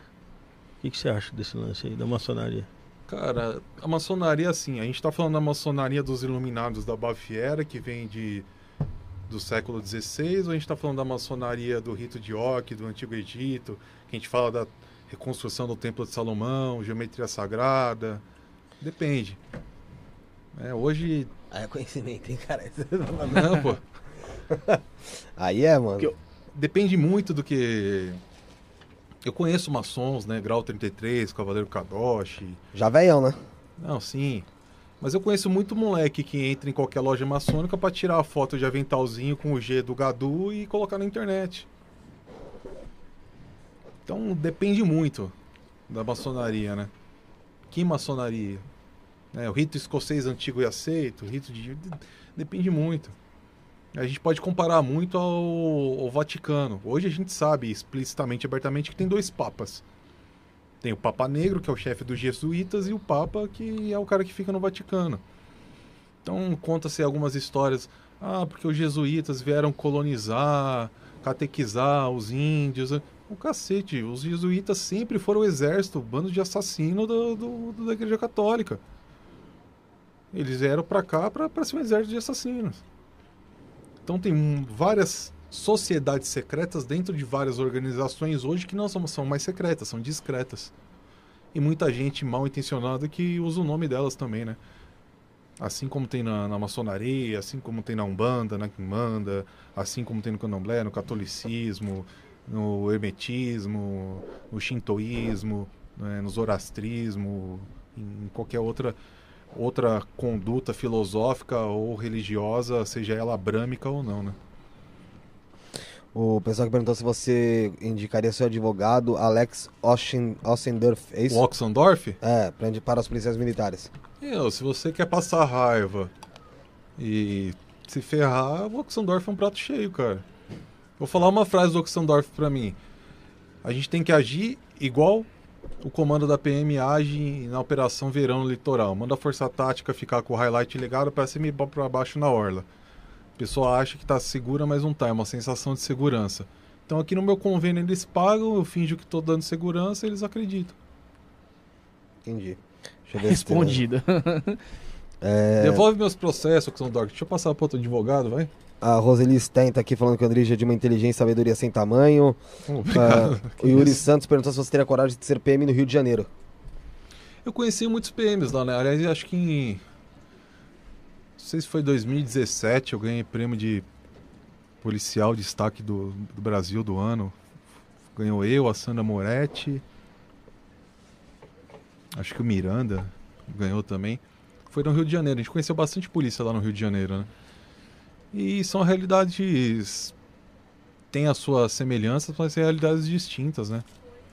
É, acho que qualquer. Qualquer polícia que você for entrar, ela vai ter os seus riscos, né? Se você for lá pro Nordeste, lá pro Norte, na Terra Sem Lei, vai lá na Bahia, ou conhecer o pessoal que. patrulha o pelotão de sertão, o pessoal da Caatinga. Aquilo não é para qualquer um, ali só tem herói. Como o cara que entra com a viaturinha lá, ele o parceiro dele, ali no Heliópolis de final de semana para atender uma ocorrência, também não é para qualquer um, são dois heróis. É que são dificuldades diferentes, né? Mas o risco de morte e a vontade de vencer tem que ser o mesmo. Ô, ô Igor, é, Hoje em dia, né, antigamente você via que o polícia ele entrava na, na corporação e ele queria seguir carreira, queria subir, subir de patente. E hoje em dia você vê muito, muito novato, muito recruta, ele entra e em pouco tempo de polícia ele já não, não ele não busca mais subir de patente. Ele, ele quer ir embora da PM. O mais rápido possível. Você tem notado isso também ou não? Isso é uma coisa que eu comento também, porque hoje você vê muito cara bacharel em direito, né? Muito dentista, muita gente com, com nível superior entrando na PM. Então a facilidade que os oficiais tinham de controlar aquilo como bando de escravo, eles não têm mais. Prova disso, você vê a, a fila de polícia militar que fica quando tem inscrição para hoje não que é pela internet, né, mas quando tem inscrição para polícia civil.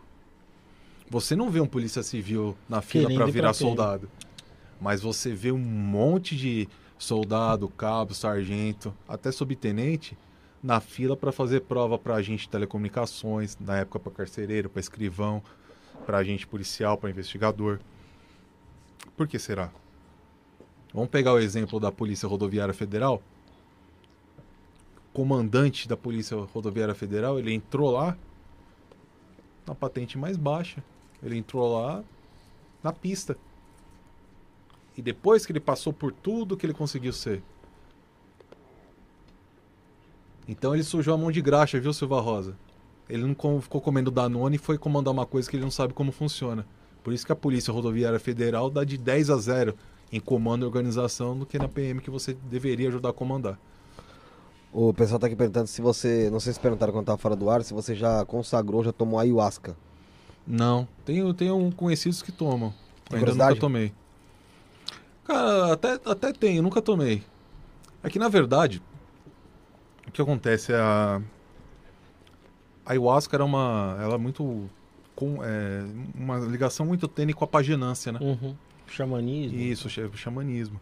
Então, na verdade, eles são, era, eram elementos utilizados para alterar o estado de consciência. Muitas Você vezes consegue acessar outros. é, outras dimensões ou algum tipo de projeção astral e etc. Então, quando o pajé voltava, ele falava, ó, a cura para sua coisa é tal, tal, tal planta. A cura para isso é tal, tal, tal, tal, tal. né? Então, querendo ou não, é um, um alucinógeno. né? É, É, um é. alterador de consciência. É diferente, por exemplo, do LSD, que foi desenvolvido pela CIA para extrair informação em interrogatório. Como assim? Como, como que foi? A droga LSD foi desenvolvida pela CIA Hum. para ser usada em interrogatório, porque ela Te altera o estado de de consciência e é mais fácil extrair informação. Como que eles testavam? Eles contratavam prostitutas em Los Angeles e colocavam essa bebida no copo dos caras. Essa negocinho no Essa copo. bebida não, esse, esse Esse comprimido, bebida. o LSD. E aí sequestrava esses caras e tentava extrair informação da vida deles. É um alterador de consciência? É. Mas é positivo? Não, porque você não tem o controle. É diferente você falar com. Mas você é muito louco de LSD, não vai. ah, pode falar umas coisas que não tem nada a ver também.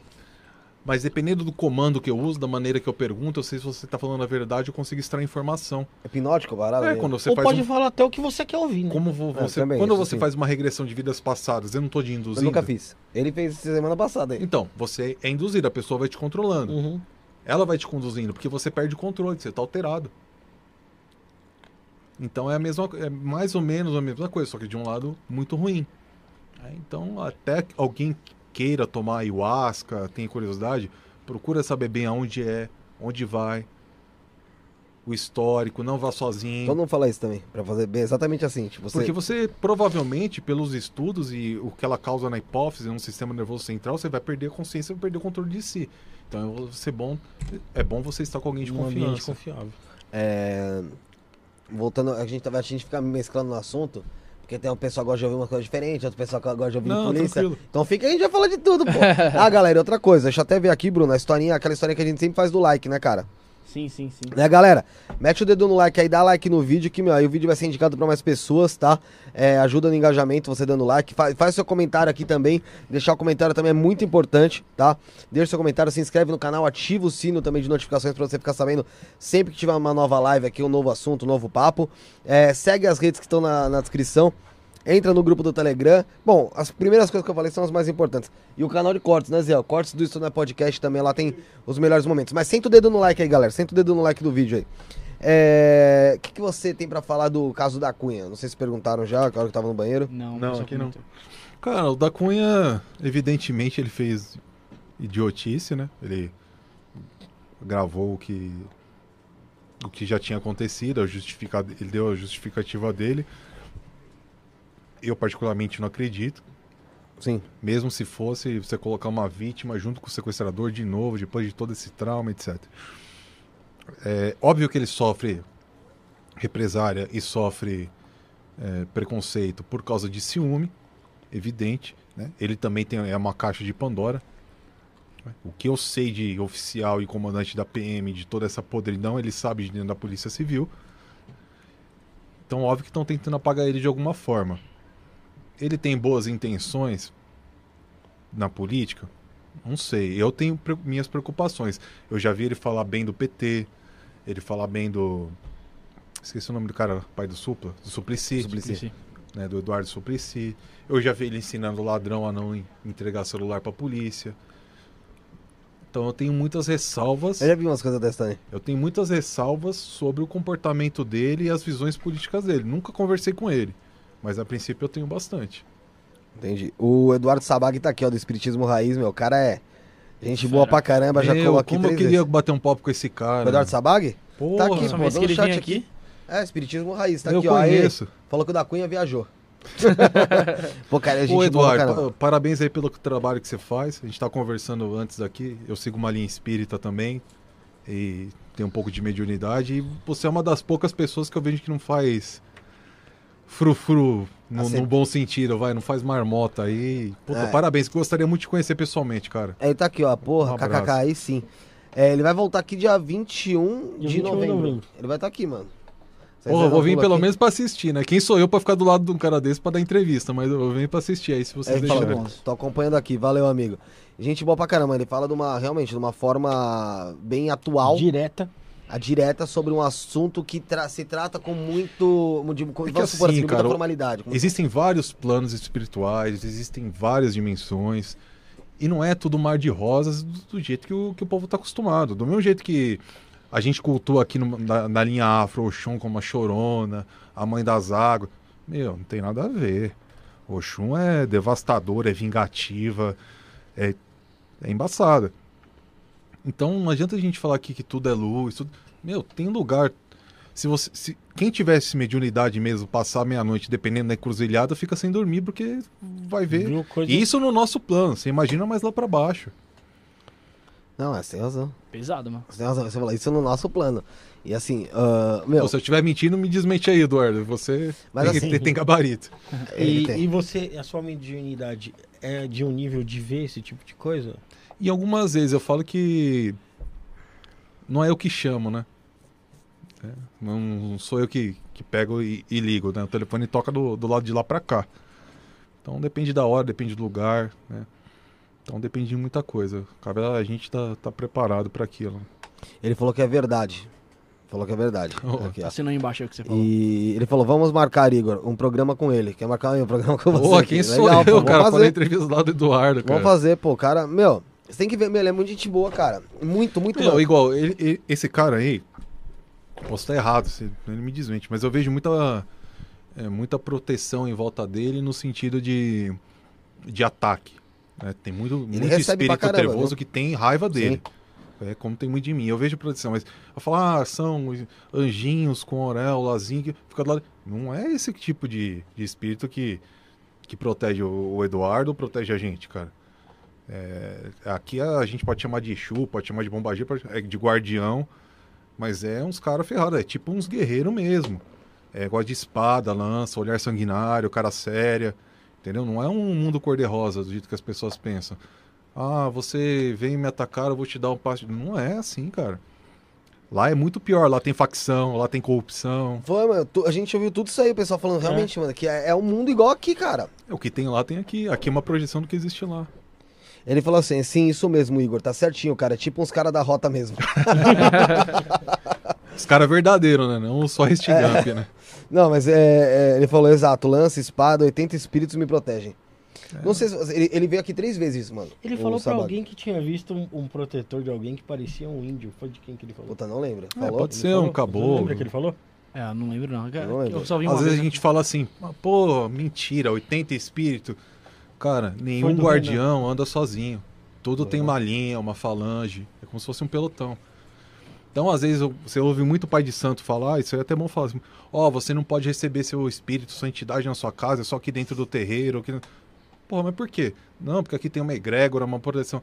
Gente, qualquer lugar que você vai fazer um trabalho decente, que a sua entidade vai se manifestar, já tem uma egrégora, uma proteção. O espírito não é retardado. Aí vamos supor que você precisa de uma palavra, de alguma coisa, incorpora um Exu, te, te dá um passe, te limpa, não sei o que e tal, toma o uísque dele, o charuto vai embora. O pai de santo terreiro de marmota lá, ele acabou de perder 500, mil reais para te fazer uma limpeza. Então precisa tomar um pouco cuidado com isso aí também. Nem tudo que você ouve em certos lugares é verdade. O João falou que o Rafael parece o soldado do PM Zacarias. E tá perguntando também o que você acha É, dele. ele perguntou o que você acha. Então, eu dele. tive uma treta com o Zacarias aí, né? E com o Didi. Brincadeira. Eu só que com um sargento pincel. Eu tive uma treta com o Zacarias, só que. Do, do mesmo jeito que eu falo, eu, vamos conversar cara a cara, vamos fazer a mesma coisa. Só que ontem eu fui no podcast. Ontem, anteontem eu fui no podcast dele lá, cara. Se vocês pegaram, eu tá lá. Ele falou, porra, André, você me chamou de covarde por quê? Eu falei, é porque você foi. Ah, por quê? Ah, porque eu tava com medo, cara. Porque o fulano me ligou. Eu falei, ah, então a gente já descobriu de onde vem. Foi outro polícia, né, que quis fazer inferno e que colocou coisa na cabeça dele. Mas a gente sentou e conversou. Pô, né? É tão simples, né? Outra- vol- voltando agora um pouquinho pro assunto de novo meio, meio místico aí. Veio aqui na quinta-feira o Rodox, ele faz investigação paranormal. E no início, mano, aconteceu duas coisas que me deixaram meio encabulado, né? E eu sou muito cético, cara, apesar de falar sobre isso, mas eu tenho um certo ceticismo, né? Viu alguma coisa ali? Não, continue. Então, o- no início do programa, um cara falou que, que disse que tem uma certa Tava- mediunidade e tal. Tá acompanhando a live, né? Evandro Mello. Ele falou que tinha um espírito, um, um espírito, uma entidade, exatamente onde, em cima do teu ombro aqui, ó. Nessa, ne- ne- nessa, nesse pedacinho da cortina. Beleza, tacamos o programa. Isso bem no início. O programa durou 4 horas. 4 horas. Isso foi no início do programa. Lá pras 3 horas e meia pra frente, ele começou a mostrar os equipamentos dele, que ele usa nas investigações, sabe? E tem um equipamento que chama K2, você já ouviu falar? Não, não É um equipamento mais ou menos Estilo um desse controle, ar- desse, assim. ar- é, desse controle de ar-condicionado, que ele mede frequência é, Eletromagnética. eletromagnéticas. Que Ah, como se fosse um marcador Geiger que mede, é pra fazer investigação, eles mede usam a, a Radiação, né? radiação. Pra fazer investigação paranormal mesmo. E aí, beleza, ele tava aqui na mesa tal, às vezes dava um, uma alteraçãozinha, mas pouca, sabe? Eu falei, mano, eu não sei o que me deu na telha. Eu virar pra ele e falar, mano, passa ele atrás aí onde o cara tinha falado pra ver. Meu, de juro, olha, eu meti, passei nos computadores, por aqui tudo. Estúdio todo. Lugar nenhum apitava, da, a, a, acendia. Só aí. Ah, mas isso é comum, cara. Ó, a, a gente tem. O pessoal falando, vamos vender essa cortina aqui, ó. A gente tava falando há- agora há pouco de, de Max Planck, o experimento da dupla fenda e tal. Então a gente sabe que, que matéria é um estado condensado de energia. Puramente isso. A energia está em todo lugar, ela vibra em tudo. Na física quântica a gente chama de vácuo quântico. Então tudo está em movimento, até os minérios, a pedra, está tudo em movimento. Os átomos não estão parados.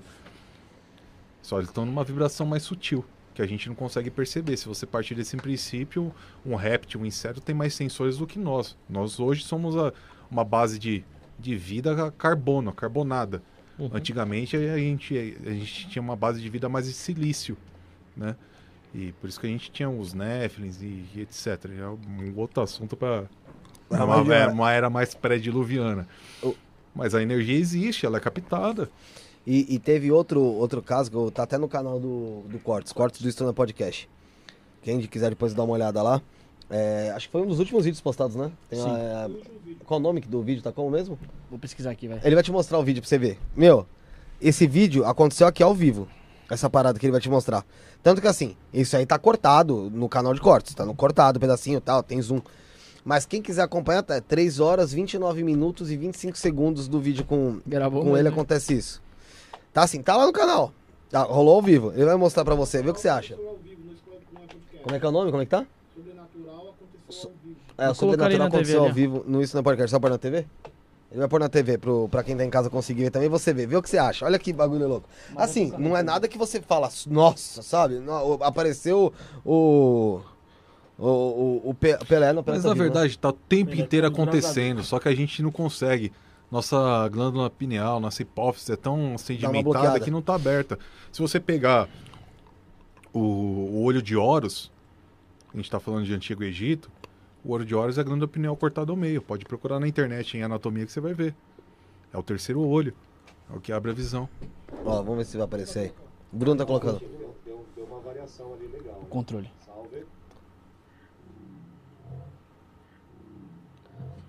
Hum, Você vê o negócio mexendo antes dele. Ninguém percebeu, nem ele É, percebeu. na hora a gente nem viu, cagou. Então onde tá teu óculos aí, ó? pra eu mostrar o vídeo, né? Pra eu dar a cara. Agora eu tô aí, ó. Faz. Aí ele já volta já. É, volta lá do início. Sabe o que é engraçado também? Olha, presta atenção. Fala dele no início, ó. Deu uma variação ali. Olha o que ele fala. Salve. Não, não mostra aí. Ele fala o seguinte. Não, não, ele fala o seguinte antes. É, eu sempre peço pra minha mentora No final mexer. mex- Não, foi antes. Ele fala assim, ó, fala sempre pra minha mentora mexer aqui no aparelho. Não, não foi. A. Foi antes. Ele fala sempre peço pra minha mentora mexer aqui nesse, né, no aparelho. Mas ela, ela não gosta muito.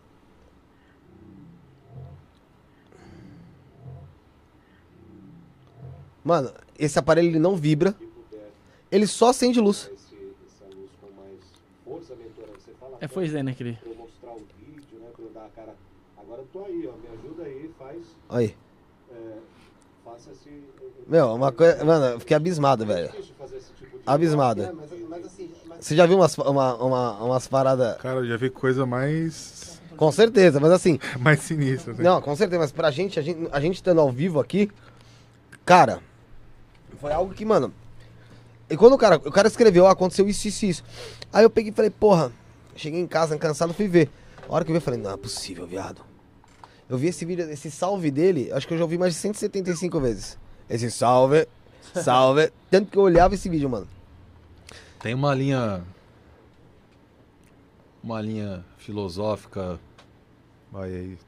Espiritual que esse, que esse cumprimento ou salve aí é muito comum. É? É, deve ser talvez alguma coisa que ele também esteja ligado. O Kelvin falou, pergunta pro Igor se ele iria para um podcast junto com o Telhada. Qualquer hora, em qualquer lugar, com qualquer um deles. Seria na festa de aniversário dele? Se ele te chamasse? Ah, é- é na festa com, com certeza não, mas debater ao vivo pra expor quem, quem ele é na verdade, com toda certeza. o... Cadê aqui? Tem perguntou. Claudinei Mera. Igor, eh, Igor, pergunta pro entrevistado. Não. Pergunta pro entrevistado Igor se ele foi feliz enquanto ele tava na rota. Muito. A rota é um, um mestrado, um doutorado, um PhD. Conheci pessoas maravilhosas lá. Muito, muito, muito, muito feliz. Muito, muito de verdade. Você pode voltar? Se eu for reintegrado, É. em tese sim, mas eu sou o tipo de cara que a polícia não quer. Se eu for reintegrado, eles não vão deixar eu trabalhar na rua. Porque se eu trabalhar na rua, eu vou pegar ocorrência. Vai pro interno, né? Se eu for trabalhar na rua, eu vou, vou, vou pegar ocorrência. Os caras vão colocar você na interna ali também. Você- É, pra, você... pra não tentar não, não dar destaque, pra tentar me minimizar, pra não ter contato com a tropa, pra não espalhar ideia, pra não conversar com a tropa. Te- teve uma pergunta mais ou menos aqui, é, assim, aqui no- nos comentários.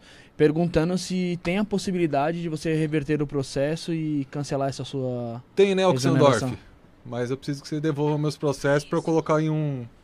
Nas mãos de um advogado competente. Pode ser até o Tiagão aí. Mas preciso do Oxendorf aí Mas por devolver que, meus que ele, tem que tá com processos. seus, ele tá com seus processos? Não pode. Porque tá tudo com ele, eu não sei se nem se tá rolando mais algum ou não, porque ele não me manda mais nem boleto, ele não responde, nenhum ninguém que a gente conhece consegue falar com ele. A última vez eu bati boca com ele no grupo e falei: "Então tá bom, me manda o endereço do escritório de de São Paulo, se você tiver, ou da Baixada, o dia, a hora que eu vou buscar meus processos". E até agora não recebi, não recebi boleto, não recebi nada. E ele dá aula Tá te pra- atrasando. Tá assim, é proposital, ele dá aula pra oficial da PM, eu tô misturado assim na verdade. Ele mais tá tava tentando atrapalhar do que ajudar, né? Mesmo recebendo pra isso. Você, você, você, mas ele era seu advogado antes. Era em todos os processos da PM. eu já Como, eu como você cheguei chegou a no- conhecer ele? Porque ele tinha um convênio na Baixada, ele defendia alguns policiais, Uhum. né? E aí a gente se aproximou porque eu fui conversar com ele e acabei sendo enganado. O. Kelvin falou que se você e o Telhada fossem no mesmo podcast, daria início à Terceira Guerra Mundial.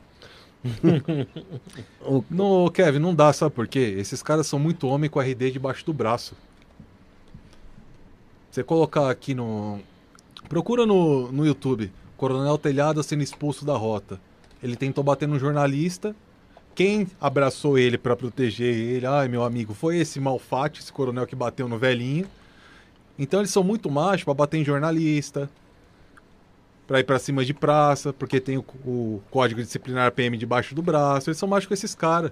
No cara a cara aqui ele fica pianinho. Qualquer um fica quietinho, esses caras aí. Pode juntar. Ô, faz o seguinte. O Malfate aí, o Malfate Sardilli, Malf Sardilli, telhado, vocês gostam de bater nos outros? Junta vocês dois e bater em mim. Já que vocês não querem conversar, fica o convite aí. o... E aquele. Não acho que ele é civil, né? Mas que tá bastante gente falando também do Palumbo. Nunca assisti nada dele, não conheço, nada. não, sei onde trabalhou. não- infelizmente, por ele não posso opinar dele. É... Ele, ele candidatou e foi eleito, né? Não sei se foi deputado ou vereador aí, tá exercendo aí o. Qual, que é a tua opi- Mandato. Qual que é a tua opinião sobre o Gabriel Monteiro? Cara, ele tá fazendo em âmbito municipal o que os deputados deveriam fazer em âmbito estadual. É, gosto do trabalho dele e acho que ele tem que tocar isso mesmo. Ele foi eleito para isso mesmo, para arrumar confusão. Não foi eleito para ter vida boa. Ele foi eleito para ir de madrugada em PS, Uhum. em Secretaria de Educação, em repartição pública municipal e fiscalizar. Tá fazendo trabalho, ele tá sendo pago para isso, ele foi eleito para isso. É, acho que é um, por enquanto, pelo que eu tô vendo, é um exemplo a ser seguido aí. Um, Ah, um dos, um dos últimos vídeos, inclusive, do Gabriel Monteiro foi ele indo ao PS e prendendo o coronel, que na época que ele era, que ele era subordinado a esse coronel, o coronel queria prender ele e acabou revertendo. Ele acabou prendendo o coronel porque o coronel não deveria estar dormindo e sim atendendo a população. Pois é. É, é o nível de oficial da PM, de coronel. né? tá mastigando. não, mas. é que. Ó, é, pô, pessoal, pularam minha pergunta. Pergunta ao nobre Andrígio o que ele acha do soldado Zacarias Pe- Peidorreiro, o Valdemiro Ventura. É, ele falou, pô. Então, o Zacarias, a me gente ferra, teve, Ele já teve falou essa aqui, já, treta já. aí e sentou pra conversar. É, o... Teve uma pergunta interessante aqui em cima, cara. Quer ver? O Carlos Rodrigues. Andrige, antes da rota, antes da rota, é, quem com- antes na rota, quem comandava era o policial que estava mais tempo na rota, não importando qual era a patente do policial? Não, sempre teve o- o comandante de batalhão, subcomandante, coordenador operacional, os comandantes de companhia, comandante de pelotão. Só que antigamente era uma outra linhagem. Os caras estavam querendo ir pro combate e defender a tropa deles. né? Antes quem dava aula na academia do Barro Branco, a gente tá falando aí de 60, é, no comecinho de 70, era a CIA, Caralho. era agentes norte-americanos. Depois eles acabou o regime militar, enfim. É que, com- na verdade, quem orquestrou o regime militar foi a, foi a, a CIA, né? Foi, tem muita coisa, tem muito apoio. É, é que as pessoas. A gente tá falando de um, de um- quadradinho aqui. Se a gente começar a ampliar os horizontes, a gente vai cair em, em direito internacional, em golpe de Estado, né, em, em outras coisas. Mas foi. Então, quem dava a hora era a CIA. 64, você, você vê como um golpe? Não, eu vejo como uma defesa, né? A Internacional Comunista ia tomar conta do Brasil. Você acha que eu... Mas por que então durou 20 anos esse... Porque foram 20 anos Esse de luta, domínio. só que o que aconteceu? Os militares esqueceram de um detalhe fundamental, da educação. E foi para onde a teoria de Gramsci, de, de Lenin, construa e invadam, domine escolas, não quartéis. E aí o aparato da esquerda se disseminou pela, pela educação. Tanto que até hoje nós temos formados a maioria de professores educadores de esquerda. Foi um erro do- dos militares. Eles deviam dar mais um pouco de foco nisso. Então você acha que a gente tem professores de esquerda por conta do, do, do militarismo que foi fraco no- na educação? Fraco não, eles cometeram esse erro de não olhar para as universidades e para as escolas com a mesma seriedade que eles estavam combatendo o terrorismo aqui. E aí foi dominado por partido de esquerda. Mas você não acha que na, nesse tempo que o, o americano orquestrou esse golpe, não foi pra manipular a gente? Então, eu, eu, eu acho que não foi golpe, na verdade. Eu acho que foi um. Era, era bem claro que, que nós éramos ah, um, um país capitalista e que nós não queríamos viver do modo socialista, do modo comunista. E nós optamos por um lado. É, hoje eles estão tentando de novo invadir a América Latina, Corsal, Venezuela, olha como tá. né? Então eu acho que não foi manipulado. Nós, do mesmo jeito que o que alguns países são sustentados e pedem ajuda para a Rússia hoje em dia, para a China, porque eles são países oficialmente de viés eh, esquerda, po- podemos falar Coreia do Norte, entre outros, o Brasil pediu força para quem ele tinha ao, ao seu lado. Ou você estava na contra a Rússia, ou você estava contra os Estados Unidos. A gente optou ficar contra a Rússia. Você vê todos esse pessoal de esquerda que bate no peito, de esquerda, que é anticapitalismo, não sei o quê, mas você não vê um indo morar em Cuba, você não vê pessoal dos Estados Unidos atravessando o oceano de caiaque para ir morar em Cuba, você vê o contrário. Você vê é, Manuela Dávila, você vê todo esse povo de esquerda aí e Haddad de iPhone. É, mas eu acho que tá certo. Eu Eles que não, tá certo. vão, eles não vão pra Coreia do Norte nas férias, eles vão pros Estados Ah, Unidos. mas eu acho que tá certo. Sabe por quê? Porque a gente tem que dar condições de todo mundo ter um iPhone. O socialismo também pode ser algo para todo mundo ter acesso a coisas boas. Não precisa ser todo mundo. Mas nunca vai ser, porque daí você não pode reivindicar. E aí eu acho que o socialismo e o capitalismo têm coisas boas e ruins. É, a gente vive no sistema capitalista e, e aí a gente tem que aderir mesmo a esse, a esse sistema, a gente tem que Você sobreviver. concorda que não existe E- democracia, Aí é totalitarismo, aí eu discordo mas totalmente. todo regime de esquerda é totalitarista. Não, e se eu for para um sistema é, capitalista nórdico? Mas o que, que tem de esquerda lá? Lógico que tem de, tem de esquerda que é um país é, que apoia o social, que deixa, que dá um, um sistema de igualdade. Mas isso não é esquerda. Muito mais. Isso não é esquerda. O que, que a esquerda apoia então? Esquerda apoia um Estado gigantesco, sem propriedade privada, com Não. controle total do Estado. Não, o, PT ficou 16 anos no poder e a gente não viu isso. Como não? Como? A gente não tá vendo ó, A gente pode falar o que quer, a gente te- não tem. A não gente tá pode vendo- falar o que quer? Pode. Não tem deputado sendo preso no- pelo STF? Poxa, mas aí é que tá. Ele falou que ele queria. Quem tá sofrendo, que- quem tá sofrendo que bullying, quem tá sofrendo bullying em ele, rede tem que, social? ele tem que ser responsabilizado Ele não tem que ser responsabilizado de nada, ele tem imunidade parlamentar. Ele não tem que ser responsabilizado de Não, nada. mas o STF. Então o STF tá. Você acha que ele agiu fora da lei?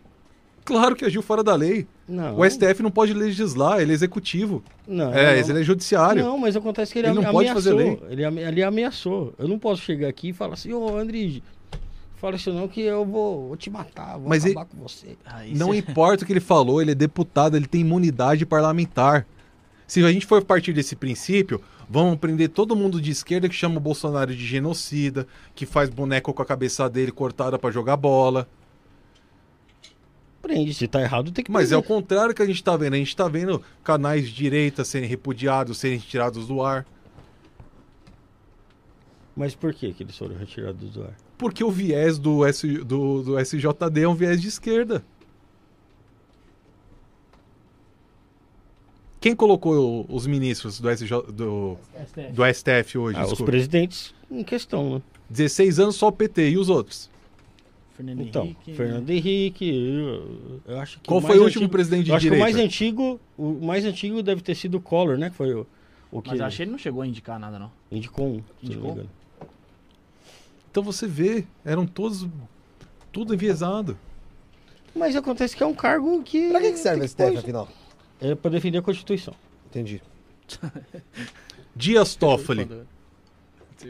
Dias Toffoli, aquele que o Bolsonaro janta na casa dele. O Dias Toffoli era advogado do PT. Nunca Era foi advogado do aprovado PT. por um concurso de juiz. Alexandre de Moraes, advogado do PCC em São Paulo. Mais de 130 processos que ele foi advogado do PCC. Quem indicou ele foi o Michel Temer. Foi secretário. Secretário de Segurança Pública de São Paulo na época. Foi. Você acha que esse cara vai prender o quê? Eu Quem soltou vi o fulano do rap lá? Não, quem soltou o fulano do rap, André do Rap. André. o André do rap, foi uma mudança na lei, né? Não, quem, Foi quem uma soltou? interpretação de lei, né? Não, mas quem, quem deu a- soltou? quem quem assinou? deu a canetada? Quem deu a, a ordem? Foi o STF, foi o ministro do STF. Enquanto isso, nós víamos senhoras idosas lendo o livro na praça, sendo algemadas e presas, o STF não se, mani- não se manifestava porque estava em quarentena. Mas a gente também já viu em manifestação os caras arrepiando a molecada e também ninguém fez nada. Que Quem manifestação? Me fala uma manifestação de direita que teve confronto. Não, tô falando de esquerda mesmo. Mas, de professor. mas manifestação de esquerda, o O povo... Dória, o Dória mesmo man- mandou os caras descer a paulada nos professores. Manifestação de esquerda, os caras vão pra quebrar coisa, é, patrimônio público, privado, vão pra pichar. Me fala uma manifestação de esquerda que não teve isso. Ah, teve, eu já fui em várias Eles vão em manifestações faixa de esquerda com- que não tinha isso. Possível. Eu já fui. Possível. Eu já voltei aqui alguma vez falando que teve que vir pichação. É que é muito grande, né, mano? Uma, pra uma Não. manifestação é muito grande, né? Pra você Eu, eu acho que, eu acho que patifaria. Tanto de um lado, tanto do outro, em né? todo lugar. E porque sempre tem o manifestação de da direita putinha, não cara. acontece, gente. É só vocês olharem toda a manifestação própria Bolsonaro. Não tem um, um lixo no chão. Eu Pelo não- eu contrário, vou a falar, PM Igor, para e presta eu, continência nu- pra eu vou bandeira. te falar, Igor, eu nunca fui em manifestação nem de direita nem de esquerda. Eu nunca fui. Não, eu também falar, não fui. Mas Entendeu? eu vejo. Então, assim, eu não posso falar. O que eu lembro é que eu acabei passando por manifestação foi naquela época dos. É, é, quantos centavos era? Bloco, Lembra 20 mais? centavos. 20 Black cent- Bloc. É, dos 20 centavos que eu trabalhava nos- aqui no centro, ali na Libero Badaró. E puta que pariu, desgraça que era aquilo pra ir embora. 750 negros em cima do outro. E, meu, aí tinha uns lugares que tinha umas pancadarias, outros lugares não tinha porra nenhuma. Mas assim, eu lembro disso, mas eu nunca fui em manifestação nenhuma. Ô, Fê, pra fugir um, fugir um pouquinho desse assunto aqui, tem um comentário... Não, deixa no assunto. Ah, deixa no assunto. Deixa no assunto. Ô, Quer eu, tô, eu tô amando. A, Juro por a- Deus. A, a invasão do parlamento americano Isso, lá. isso, vai. Era direita ou esquerda? Rende aí. Cara, primeiro que não foi invasão. Aquilo não foi invasão. Segundo, a arma que disparou e que matou a gente, se for ver, foi de outra gente. Lá de dentro. Sim, não foi um cara que tava lá dentro e atirou. Não... Não, um cara não, um agente, uniformizado, que atirou e matou o outro. Foi. E quando você vê que existe Tem Quer- um vídeo. quebra da legalidade, você tem que agir, porque é um caso de exceção. Por que, que não houve recontagem dos votos do Trump? Ah, houve recontagem, inúmeras recontagens. Não, mas as cédulas que vieram da China, elas não tinham a marca d'água que o Trump mandou colocar. Mas a, a eleição americana não é feita de modo estadual?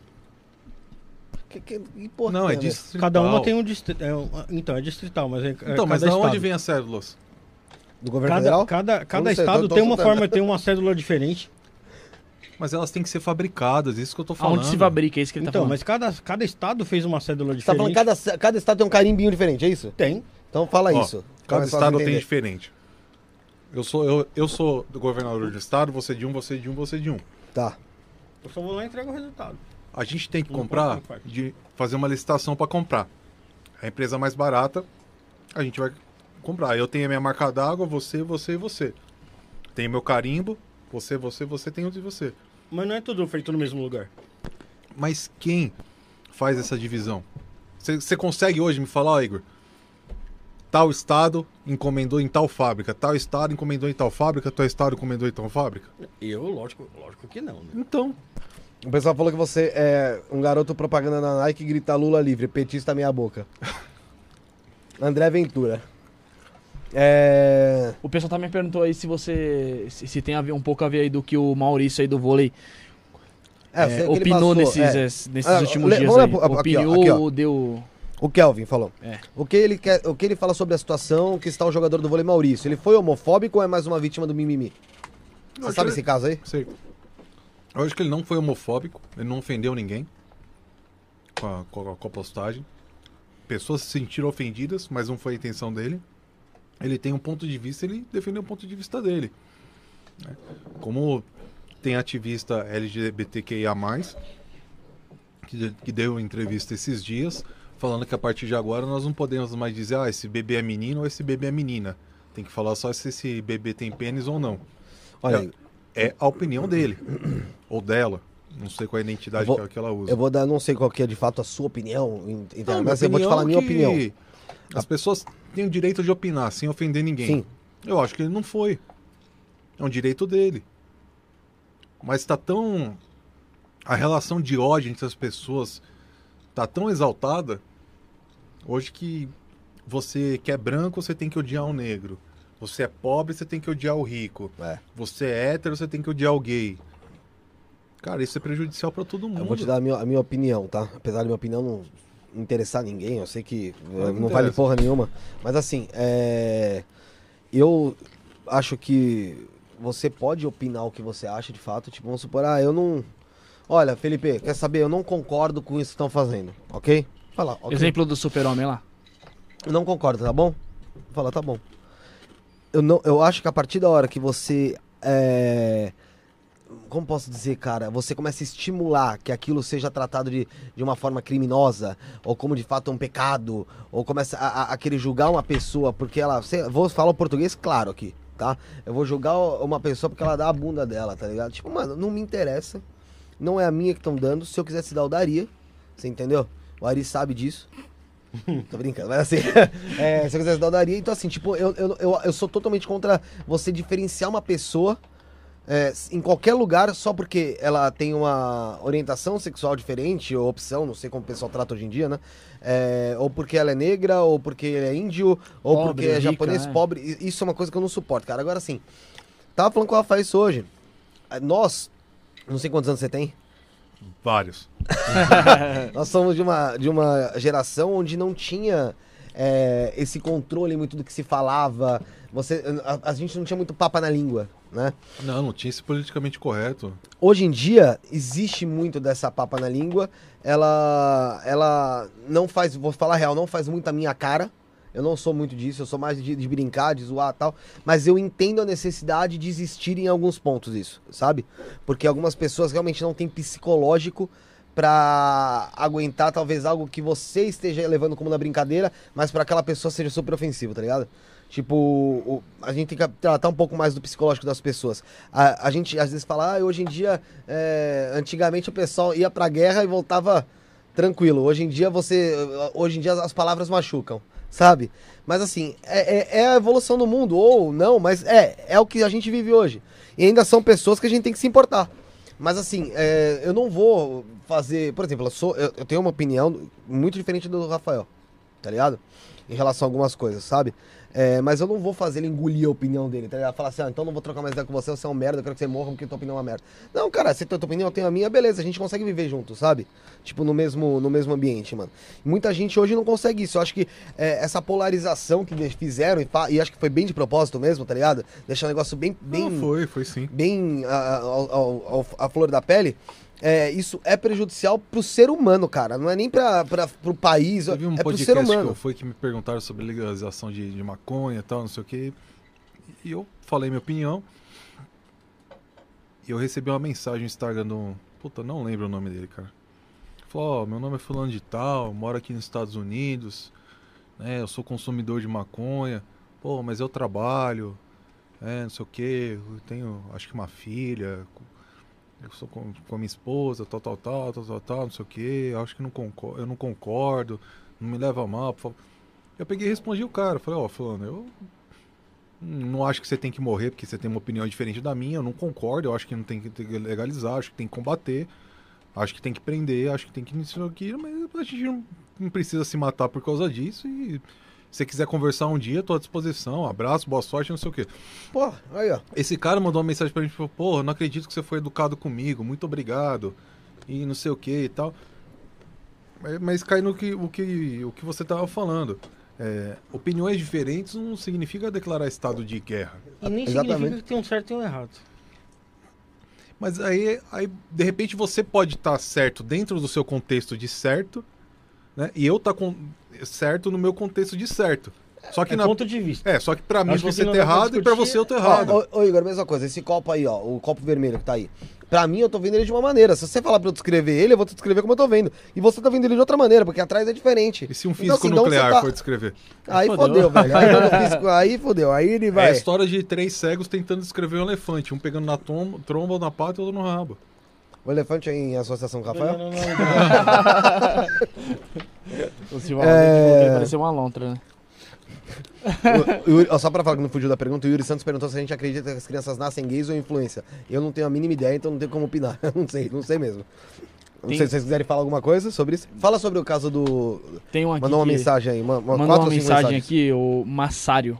Ele mandou algumas acima, mas acho que não sei se ele apagou ou se sumiu aqui da tela aqui. Deixa eu ver, ó. Ele começa o seguinte aqui, ó. Posso ler? Quer que eu leia? Lê você vai. Mazário, policial, é isso? Masário policial, isso. Você, qual que era a tua? Começava com qual? Então, começava com um que ele falando que ele admirava o trampo do. O Igor do se demonstra Igor. ser um grande sábio? Não, eram antes. Então, é- então, antes, então mas, mas, mas é, vai, pode continuar. Não, então vai nessa, vai nessa. Não, mas, eu não, mas sumiu aqui da minha Eu não tela. sei se é o Mazari que eu conheço, eu conheci o Mazari. Mazário policial. O Igor se demonstra ser um grande sábio defensor da tropa em nossa instituição. Não tenho nada contra a pessoa, admirava antes de conhecê-lo pessoalmente. Como não sou de falar pelas costas e como ele bloqueou todos aqueles que não faziam seu joguinho de manipulação, faz um favor pra nós, amigão. Tenho uma pergunta pra você. Eu e o Sub Miranda tínhamos indicado para você ser presidente da frente, representativa das praças militares. Ah, posterior virou uma associação, que o Cabo Jesus se incumbiu de acertar toda a documentação. Você fala que oficiais são um problema da PM. Fala pra nós um projeto seu, tropa. Alguma coisa que fez enquanto esteve afastado de bom para nós, lutando pelos praças, ou o que você fez nesses dois anos que esteve à frente da associação. E que fim você. Calma aí que tem mais. Aqui ele Deu nela. mandou. E que fim você deu a ela? Então, é uma área que eu conheço mesmo. Mazário, eu não tô na associação. Eu saí porque ela tava cercada de pessoas como você, como Miranda. Então Jesus ficou sozinho. Então eu tô fazendo pela pela tropa coisas que você não pode fazer. Mesmo falar. É, eu volto a dizer o que eu te falei. Você não tem OAB, você é policial, bacharel de direito e você não tem OAB. Então, se eu montar uma associação, você não pode ser o diretor jurídico para mandar nos advogados, porque você é só um bacharel em direito, você não é advogado. Então, se eu montar uma associação, o diretor jurídico vai ser um advogado com OAB, tá bom? E eu te bloqueei porque eu não tenho nada para falar com você, porque eu, demo... eu conheci o seu real caráter. Obrigado, Ah. boa sorte. É. Respondido. É. O bagulho é no papum aqui. Ah, que delícia. É, o pessoal tá falando sobre, ainda sobre os gêneros, masculino e feminino, já foi o assunto. É, a- Alves Ferreira, É você. todos, é todos agora. É todos? Tá. Alves Ferreira, você reclama muito sobre oficial, mas você acha o que sobre os sargentos, Igor? Cara, depende. Tem muito sargento bom, só que tem muitos sargentos que eles vão pro Cefap e sofrem uma lavagem cerebral e caem. Agora vocês são sargentos, como se os caras não fossem mais praça. Agora vocês são janela, agora vocês são vidraça, vocês são não sei o que, vocês são não sei o que, já pra segregar. E tem sargento que cara que vira sargento, né, cabo que vai pra lá e vira sargento, que cai nesse barulho. Então, alguns ficam com aquela coisa, sabe aquele capitão do mato, que era um negro, que era escolhido, que ia dormir num lugarzinho melhor, ia comer melhor, mas tinha que Entregar os outros. os capturar, torturar, chicotear. Então os oficiais tentam colocar isso na cabeça do- do- dos sargentos. Ele um pouquinho melhor, você, você é nosso, você é nosso, nosso escolhido. Então acaba sendo um informante deles, maltratando praça, criando discórdia, mas são alguns, né? Mas vai, isso varia da- de pessoa para pessoa. Entendi. É, O pessoal perguntou se você chegou a conhecer o soldado Mourão da PMPR. Não, Que- Você você conhece o Evandro Guedes? não, Não? Procure. Sobre ele depois. não sei. Que dá o curso da Alphacom. Ele tem Alphacom, ele foi Ele era policial policial penitenciário. rodoviário. Ele é policial penitenciário, depois virou policial rodoviário federal. Não, você não procura. conheço. É porra louquíssimo. Hum, não conheço. Colocou um Porra, fuzil na cabeça do médico. É, colocou. é, meu. nível. Sabe você noção, tem uma história dele? Que ele fala que ele tava, no, acho que no Maracanã, fazendo um jogo. Ele falou, porra. e Carioca, né? Pô, 40 graus lá, porra, no estádio, não sei o quê. É. Tava eu lá, serião e tal. Aí me joga. De repente eu sinto um pau, assim, ó. Na minha. Bambuzada. É, não, não. Na minha, na minha nuca, assim. Puta que pariu. Ele falou, me tacaram um copo de mijo lá na torcida. Aí ele fala assim, olhei pra cima, vi um monte de neguinho sem dente, não sei o que, comemorando lá, dando risada. O... Aí ele fala que o... Virou pro, pro superior dele e falou, pô, faça aqui agora. Ele falou assim, ó. Não, acho que foi ele mesmo que virou e falou o seguinte. Ele falou que mirou um lugar assim, que tinha no estádio. Falou assim, ó. Pra cá, pra cá não. Esse pedaço aqui, ele falou, apanhou todo mundo. Mulher, criança, homem, velho, o que tinha ali apanhou. Você ter noção, ele não tá nem aí. Ele fala essas coisas mesmo na moralzinha, tranquilamente, mano. Mas você procura, queria saber a tua opinião dele aí. Ó, tem o direito de resposta aí do Massaro. Tá. É, Pô, traz ele aqui ao vivo pra gente conversar. ué. Ah, pergunta se ele topa. Massaro, já responde É aí. se você- Mazário, Mazário. É Mazário? É. Mazário. Mazário. Então, já tá feito o convite aí, pode vir aqui. Bate papo aqui com, com, com o Igor. Se ele você topar, a porta, as portas estão abertas aqui. Ele comentou, só o direito de resposta. É, nunca quis cargo algum. Isso é uma lógica. Se eu indiquei o cara pra ser presidente, é, ou porque seria ou porque seria diretor jurídico. Que desculpinha fraca, hein? Ou porque ele seria diretor jurídico se, você, se ele indicou você pra ser presidente. Na verdade, ele não indicou nada, porque ele foi convidado pra vir. A gente já tinha montado e convidou ele pra vir. Não indicou nada. É, é me- mentira embaçada. Vem aqui, tem testemunha. Vem aqui, senta aqui, a gente conversa, Mazar. Por favor. Tá, tá feito o convite aqui, vem aqui, é só marcar. Um dia a gente marca, até pode ser se quiser aí um, um sábado à tarde, não dia sei. e hora, o local já tem. É, é. O bom é que assim, tem umas mensagens, umas conversas que eu não apago. Então, Então se vir aqui, eu vou ter as mensagens pra mostrar ao vivo. dá pra colocar na TV qualquer coisa. Sem problema, pra mim é melhor. Mas vem aí, Mazar. Ai, meu Deus do céu. No caso Coronel Ibis com Gabriel Monteiro, você acha que é possível um policial entrar e sair de uma favela dominada por facção criminosa sem ser visado por morte ou ter caroço nesse angu? Yuri Santos. Evidente que não. É foda. Coronel Ibis é, Ali o negócio é tão escancarado que chega a ser. é, ó. igual, é igual o Júlio Lancelotti aqui da, de São Paulo. Não tem. Não tem muito o que falar. O que, que tem o Júlio Lancelotti? É só falta ele pegar bandido no colo. A função dele é essa. Ele é contra o cidadão de bem, contra a po- polícia e a favor de bandido. Mas eu nunca vi o Júlio Lancelotti pegando bandido no colo, sinceramente.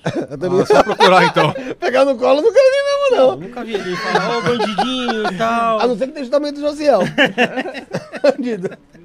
Eu nunca Te- vi, te mando- sinceramente. Eu já vi ele te mando os no YouTube. rua. Eu já vi Ele foi muito tempo da pastoral carcerária. Então, mas não, não é... Ele foi lá pra quê? Pra pegar no colo? Só pra Pra agradar defender bandido. É.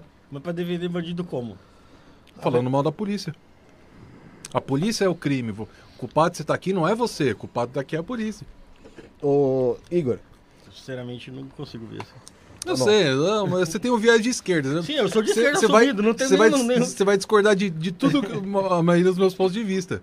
Sabe É por quê? óbvio. Porque assim, eu, eu, eu acho que o cara tem que ir pra cadeia, tem que pagar por tudo que ele fez. Isso aí, né? O cara matou, o cara roubou, tem lei pra isso aí, né? acho que ele tem que ser executado. Mas, mas lá.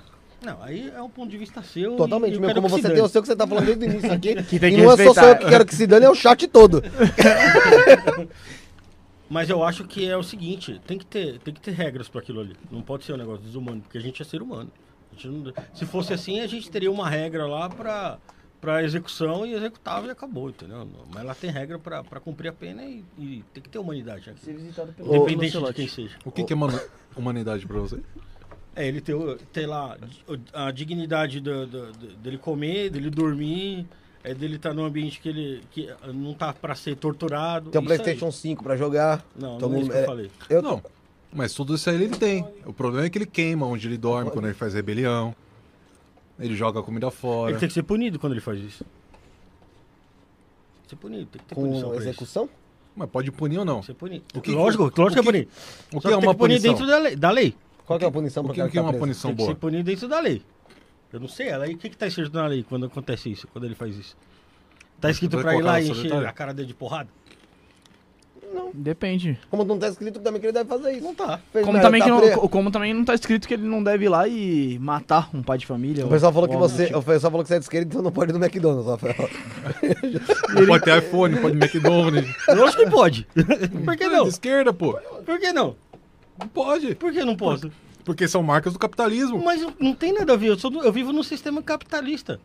Então, mas Você, você é capitalista? uma- Eu sim. Então, você não é capitalista, você vive num sistema capitalista. Não, eu sou Quem, capitalista. quem é capitalista é que são os donos do capital. Não. Então pega Isso meu. é, ca- isso é um capitalista. quem não é dono do capital é só uma marionete. E o capitalismo é Capitalista- falho. Do mesmo jeito que o socialismo tem falhas, Capitalista, o capitalismo é falho. Porque tem gente capitalista é quem vive sobre o regime capitalista e tem como viés essa ideologia. Não, não, que- não é. Eu não quero combater o capitalismo. Nem eu quero combater o capitalismo.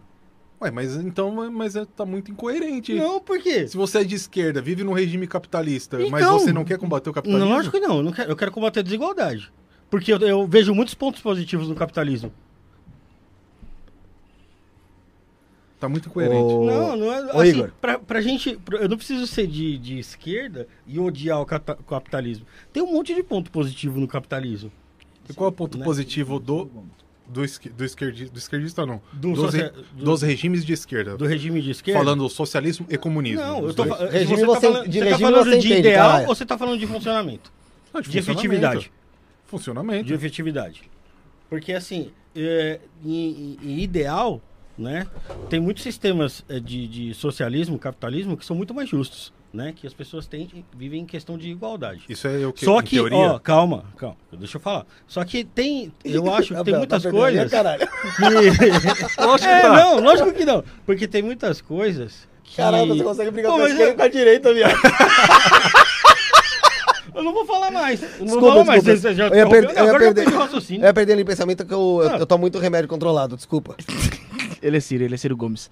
Tem, o Massaro respondeu aí, Massaro. Massaro. Não, deixa ele falar, caralho. Não, agora eu não vou falar mais, pô. Você não deixa eu falar? Ele não quer falar, piada? Porra, caralho, não é que virou piada, mas você já viu. Você, Você não viu falar? pra onde? Pode falar o que você quiser, Ah. caralho. Eu tô aqui Ó, de boa. Eu tô de boa, só não tô jogando o Joaquim Pô. O ainda Massaro, o Massaro chegou a comentar referente ao seu convite. É a hora que já não a hora que quiser, parceiro. você quiser, caralho. vou falar Posso. Faz posso? quiser. É, eu já parei. Faz O Massaro você quiser. respondeu o convite aqui do, do convidado, Tá bom, faz o que você quiser. o Igor. Faz o que você quiser. O Massaro respondeu aqui, Igor. A hora que quiser, parceiro. Mais um detalhe: desafio você mostrar as mensagens, mas desde quando nós criamos o grupo do Zap da frente representativa e não somente aquilo que queira mostrar. Levamos o Miranda também. Pode trazer, falei com o Miranda esses dias. Só- Marca aí, Mas que, que, deixa eu entender, qual que era esse, esse esquema que vocês iam fazer? A gente é o, o projeto de montar uma associação de praças e agentes de segurança pública. E a gente começou a trazer, convidar algumas pessoas para vir, para compor essa, essa diretoria e etc.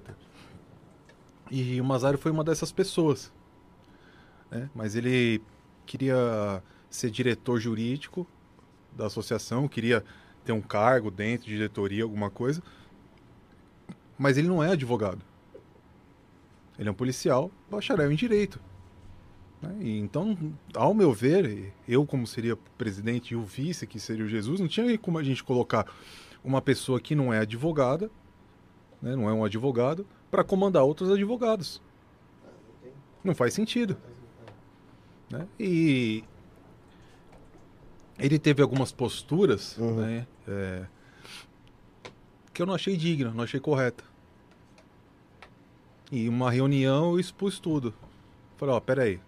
Você não falou isso, isso, isso do fulano? Falar na cara dele agora. Não, eu não falei. Falou sim, ó. Aqui as mensagens, ó, falando só de você pra mim. Porra, ele falou de, de, mim- de você pra mim, Andrinho. Já que as mensagens também. E aí? Aí, a partir desse dia, rom- rompi e, e- e acabou. Ô, ô, Igor, voltando no assunto lá em cima que o pessoal tinha perguntado, e cara, é realmente curioso porque. Ô, pessoal, o rapaz até saiu aqui. Deixa ele aqui. O espírito dele fica aí, pô. Não, cara, eu- depois eu me resolvo com ele. É, é o seguinte. cara, uma coisa que na- quando eu era criança já muito importante e perguntaram aqui em cima, eu fiquei meio sem, sem entender. Por que que parece que oficial não vai pro. não faz. é, não dá aula no Proerd? É. E porque eles não são remunerados, uma parada assim é. Oficial não dá que aula no. ProErd porque não é remunerado. Oficial da- quer dar aula na escola de soldado, que é monitorado, ó, é, é remunerado. Quer dar aula na escola de sargento, que é remunerado. O que eles não levam vantagem, eles não querem. E outro, o ProErd é feito pela... Geralmente pela ronda escolar de muito- Uhum. muitas unidades. Então é durante o horário de serviço. Você tem que ficar preso àquela atividade. Você tem que ficar dando aula para criança. O oficial da PM só... Pô, é tira- satisfatório pra caralho se para pensar. é, né, mas não, não é satisfatório para Rentável, ele. Financeiramente. não é rentável. Não é rentável.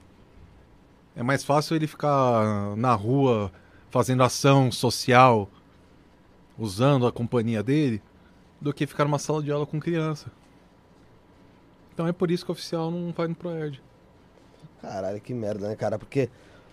Mano, perde totalmente um pouco da essência do negócio, né? Porque você tá tendo que lidar com tanta maldade o tempo inteiro, né, mano?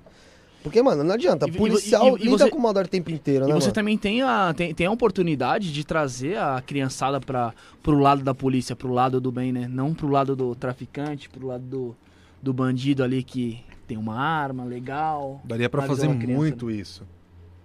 Quem tá mais próximo da sociedade, o soldado, o cabo, o sargento que tá ali na rua. Mas se ele começa a fazer isso, ele começa a ficar bem quisto, começa a ter amigos, começa a chegar presente na companhia, começa a chegar convite, começa não sei o quê. E o ego do oficial não permite que isso Mas é o aconteça. que eu falo, até pra, pro, pro cara como pessoa, mano, lida com maldade o tempo inteiro, o dia inteiro, tá ligado? Aí você imagina, pô, você tem, você tem a oportunidade naquele momento de você estar um pouco em paz, passando, tipo, algo que é correto, tá ligado? Pra um, pra um pessoal que tá crescendo, cara, sabe? E, meu, muita gente joga fora isso só... Mano, é lógico, a parte financeira é totalmente necessária e importante, tá ligado? Mas não tem por que, por que jogar fora, mano, é- é- essa oportunidade. Sei lá, é de cada um pra cada um, mas nesse ponto, mano, é muito melhor a pessoa jogar fora essa oportunidade que chegar lá pra fazer merda. Ou não sabe? Ou, ou, ou fazer mal feito, que é algo que vai ser Tem uma coisa muito pra, pra perigosa formar. que, que é o, o ego do ser humano, né? O ego do ser humano faz ele, ele se transformar. O ego que faz a gente fazer guerra para conquistar território que não é nosso. né? O ego de querer desejar a mulher do próximo. O ego de quer, quer, quero ter o que outra pessoa tem. O ego de querer parecer, de querer se ostentar. O ego é muito perigoso. Sim. É, a, maldita, a maldita palavra eu, esse pronome é muito perigoso. Eu sou, eu quero. É meu. Então é. Siddhartha Gautama fala que toda sensação de perca é causada por uma falsa sensação de posse, né? Que todo sofrimento é causado pelas coisas impermanentes. Então, resumidamente, é o que a gente estava falando. Cara, eu vou pegar aqui o caderninho. Pega lá, Bruno, pra gente pra, pra parte final aqui, cara, porque eu sei que você ainda tem muito muito a acrescentar, porque você não é só história, as as histórias da PM, cara. A gente conversou um pouco pelo, pelo WhatsApp. E, cara, você, você tem. Mano, é que o pessoal do chat não tá ligado o tanto de papo que você tem, mano, pra trocar, velho. Sabe? O pessoal vê, tipo, acho que o Igor. O Igor, tipo, mano, falando sobre polícia, polícia, o que aconteceu aqui, o que deixou de acontecer. E, mano, não sabe o tanto de coisa ainda que, mano, se você curte e você curte falar. Cara, eu. Puta, eu recebi um convite pra fazer um podcast com o Eduardo, cara. Pô, da hora pra É, caramba. pô. Vamos, vamos ajeitar isso aí, mano. Porque, cara, Quem sou eu? É da hora. É, meu, é, é muito legal. É, Que eu tenho que fazer uma dedicatória? também. Então, ele vai te explicar como ele funciona aqui. Aqui você coloca a hashtag do programa seu, que é o número 63. Mas eu quero te fazer uma pergunta do João Cardoso que ele tá fazendo desde o início do programa, Mande. cara. Não pode deixar. Por que praça não pode pilotar, pilotar o águia e só deixam pilotar bicicleta? Cara, por, por, por tudo. Qual que é o nome dele? O João Cardoso. Ô, João, é por todas essa que- essas questões que eu te falei. Porque eles acham que o praça é uma subespécie da raça humana. Porque eles acham que o praça é, é- é um ser subalterno ao ego deles. Porque o praça é discriminado. O oficial que falar pra você que não prega segregação entre oficial e praça é mentiroso.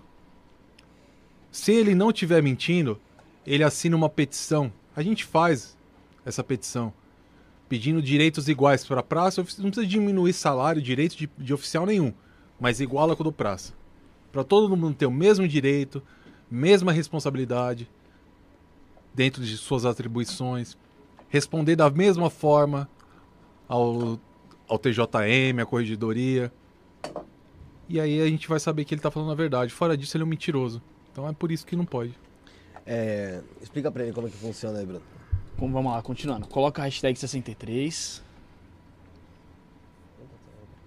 A data do programa, que é 30 do 10. Do lado ou embaixo?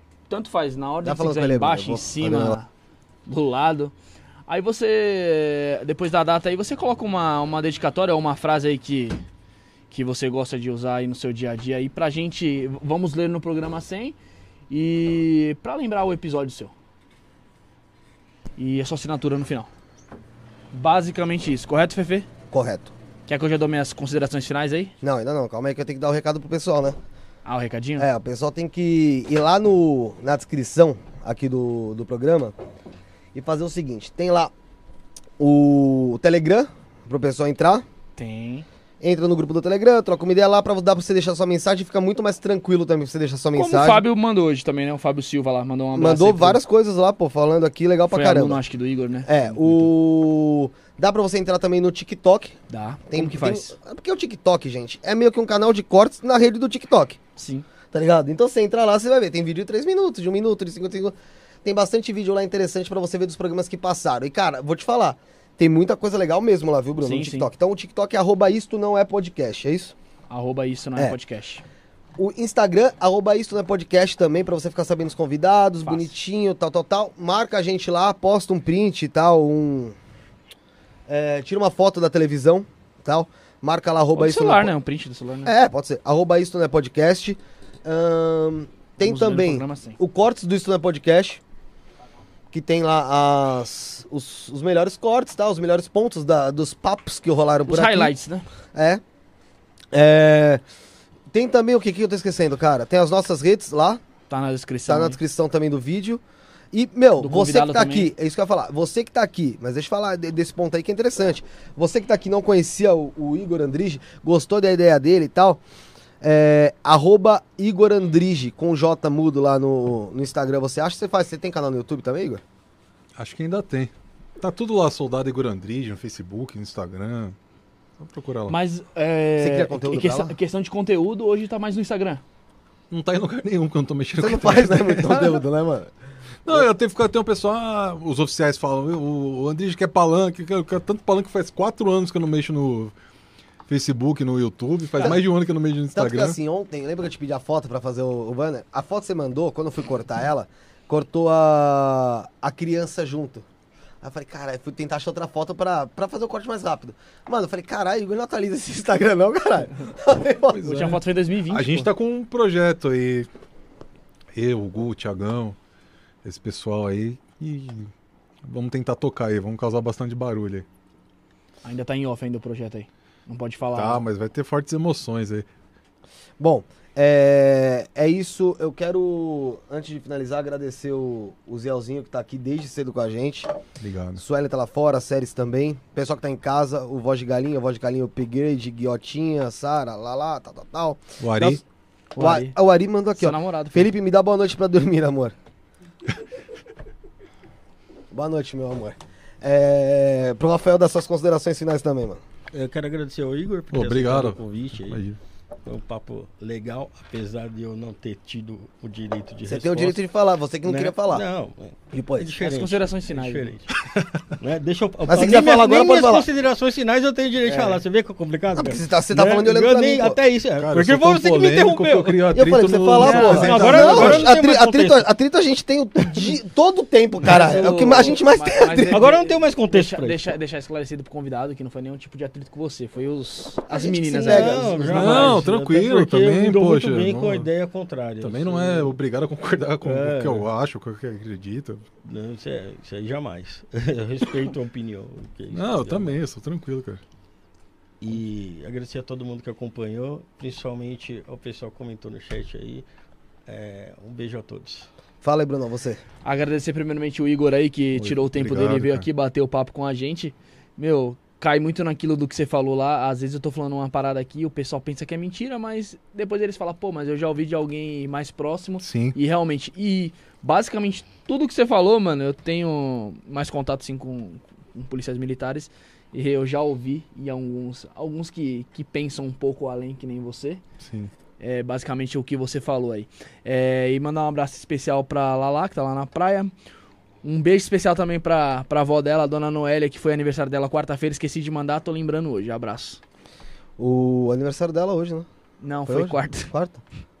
Esqueci, pô. Não, mas você esqueceu, não. Quarta-feira você não tava aqui, né? Tava. Quarta-feira não, tava foi na só quinta, foi na quinta, foi na quinta. Então pronto, foi já tinha passado foi- do dia. Então, Não, foi na quinta aniversário, eu tava aqui, mas eu esqueci de mandar. Mesmo assim, eu esqueci. É... Ô, Igor, quero agradecer você pra caramba, Obrigado, cara. eu que Tá? É... Mano, é da hora porque você. Foi o que eu falei, você tem muito mais assunto que só a polícia, a gente sabe disso. Infelizmente, infelizmente ou felizmente, né, cara? A gente teve muita coisa pra falar sobre a polícia, é, então não conseguiu entrar em outros papos Imagina, aí que dá cara. pra gente render mais numa próxima oportunidade, Claro. tá? Quanto ao que o pessoal tá falando pra gente resolver na saída, muito provavelmente a gente vai se pegar. Se vocês quiserem continuar acompanhando, no Instagram a gente vai, o Bruno vai estar filmando. Então acompanha os bastidores que o pau vai comer. É bom que isso dá marketing. Agora, será que o pessoal vai saber que isso é verdade ou é mentira? Será que a gente já não tinha combinado? Não sei, fica na cabeça de vocês. Entendeu? O pessoal parece que já é um gênio do marketing. É... Igor, obrigado de verdade. Você já deixou o recado aí, né? Já, já, A obrigado. gente vai ler no programa assim, vai ser da hora, cara. Vai ser da hora. A gente espera contar com você aqui em outras oportunidades, viu, mano? Obrigado, eu que agradeço. É, ô, Bruno, ah, quem é que vem dia do próximo programa? Que eu não lembro, cara. Esteban. Esteban Tavares? É, e mandar um abra... e, e deixar um recado pro pessoal aí que essa semana tô em off. Tô aí no, na missão aí ser padrinho de casamento, então essa semana tô É, a off. semana inteira você vai... semana É, inteira. ele, vai ser, ele vai ser padrinho quarta, quinta, sábado. Eu nunca vi isso. Casamento mais longo da história.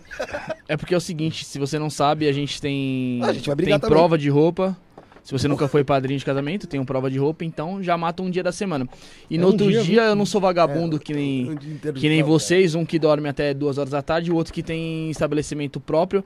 Mas Então eu você tem trabalho, estabelecimento próprio. tenho dois empregos, então não posso faltar pra vir aqui. Abraço pessoal e nem Se eu sábado. quisesse causar, causar discórdia, eu falaria, porra, o cara é comunista e tem estabelecimento próprio, é capitalista.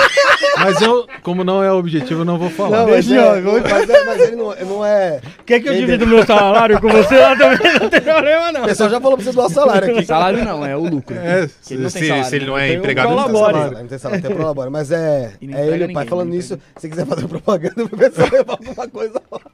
Pro pessoal arrumar, que acho que Melhor não, pô. hoje você foi o papo do chat. Ô, galera, Então, dia... não, deixa eu terminar, pô. Ah, então, desculpa, eu não Manda, manda esses bozolóides calar a boca aí. ó. então, ó, só pra, falou só, só pra complementar aí, o Esteban Tavares tá com a gente aí, ex- ex-Fresno, ex da banda, da banda Esse Fresno. da banda Fresno. Sete e meia da noite, quarta-feira, Vegetari Rango na quinta. E dia 6 tem um combo aí. Combo, combo bom. Combo fica- fica K11, segredo, segredo. Rafa da. segredo, segredo, segredo, segredo, Então, beleza, então. Segredo. Então, eu só Deixa eu volto. no segredo. Eu só volto lá pro dia 9 aí no Alberto Del Sola ou algum aí que eu me interesso, beleza? É nóis. Que isso, cara? Você pode falar assim. É Alberto Delissola, hipnólogo. Dia 11 eu não estarei aqui. Olha, olha só, tá vendo? Todo mundo Graças a Deus. Dia 11, quem vai estar aqui no, no, nos- quando o Rafael não vier? É o Atomicano, né? Não, Não, mas você vai ter- dia Sal 11 Sampaio, 13. Sal Sampaio. volta Eu eu volto dia 17. Então, Sal Sampaio e Semente. E pega- Atomicanda. Só que eu não vou vir dia 17, porque Mas você perde 17 é o um. número do PSL. Você perde mais um. Oi? Não, mas acho que ele perde mais um. aqui. Não, eu mas perder eu- o dia 11 e dia 13. Ele vai Sal Sampaio, sem, ao Semente, ao Atomicando, e 17 você não vem, você falou também? 17, 17 eu não, não quero vir. É o Daniel do Lei da TV. Não, eu vou vir então. Então é isso aí, galera. É, Obrigado por ter acompanhado, galera. Se inscreve, deixa o like aí na publicação. É, agradecer de novo o Igor por ter vindo. Foi da hora, ainda vai ter outros papos. Obrigado, eu que agradeço. mais papos aí. Você viu que o Eduardo Sabag quer, conversa, quer fazer uma com você aqui, então vai ser, Pô, vai, Vai ser, ser da hora, vai é um ser a- prazer, cara. Quem sou eu pra falar de, de espiritismo com ele? vai ser a participação número 172 do, do Eduardo Sabag aqui. ele, tem mais- ele vem mais que eu aqui no estúdio. Pô, cara, É, ele e Marido Grau. Galera, muito obrigado pra quem acompanhou. É, sigam as redes sociais, tá na descrição. Se inscreva. É isso aí. Quarta-feira estamos de volta, então, aqui com Esteban Tavares, ex-integrante da banda Fresno, ao vivo no Isso Não é Podcast. Fomos.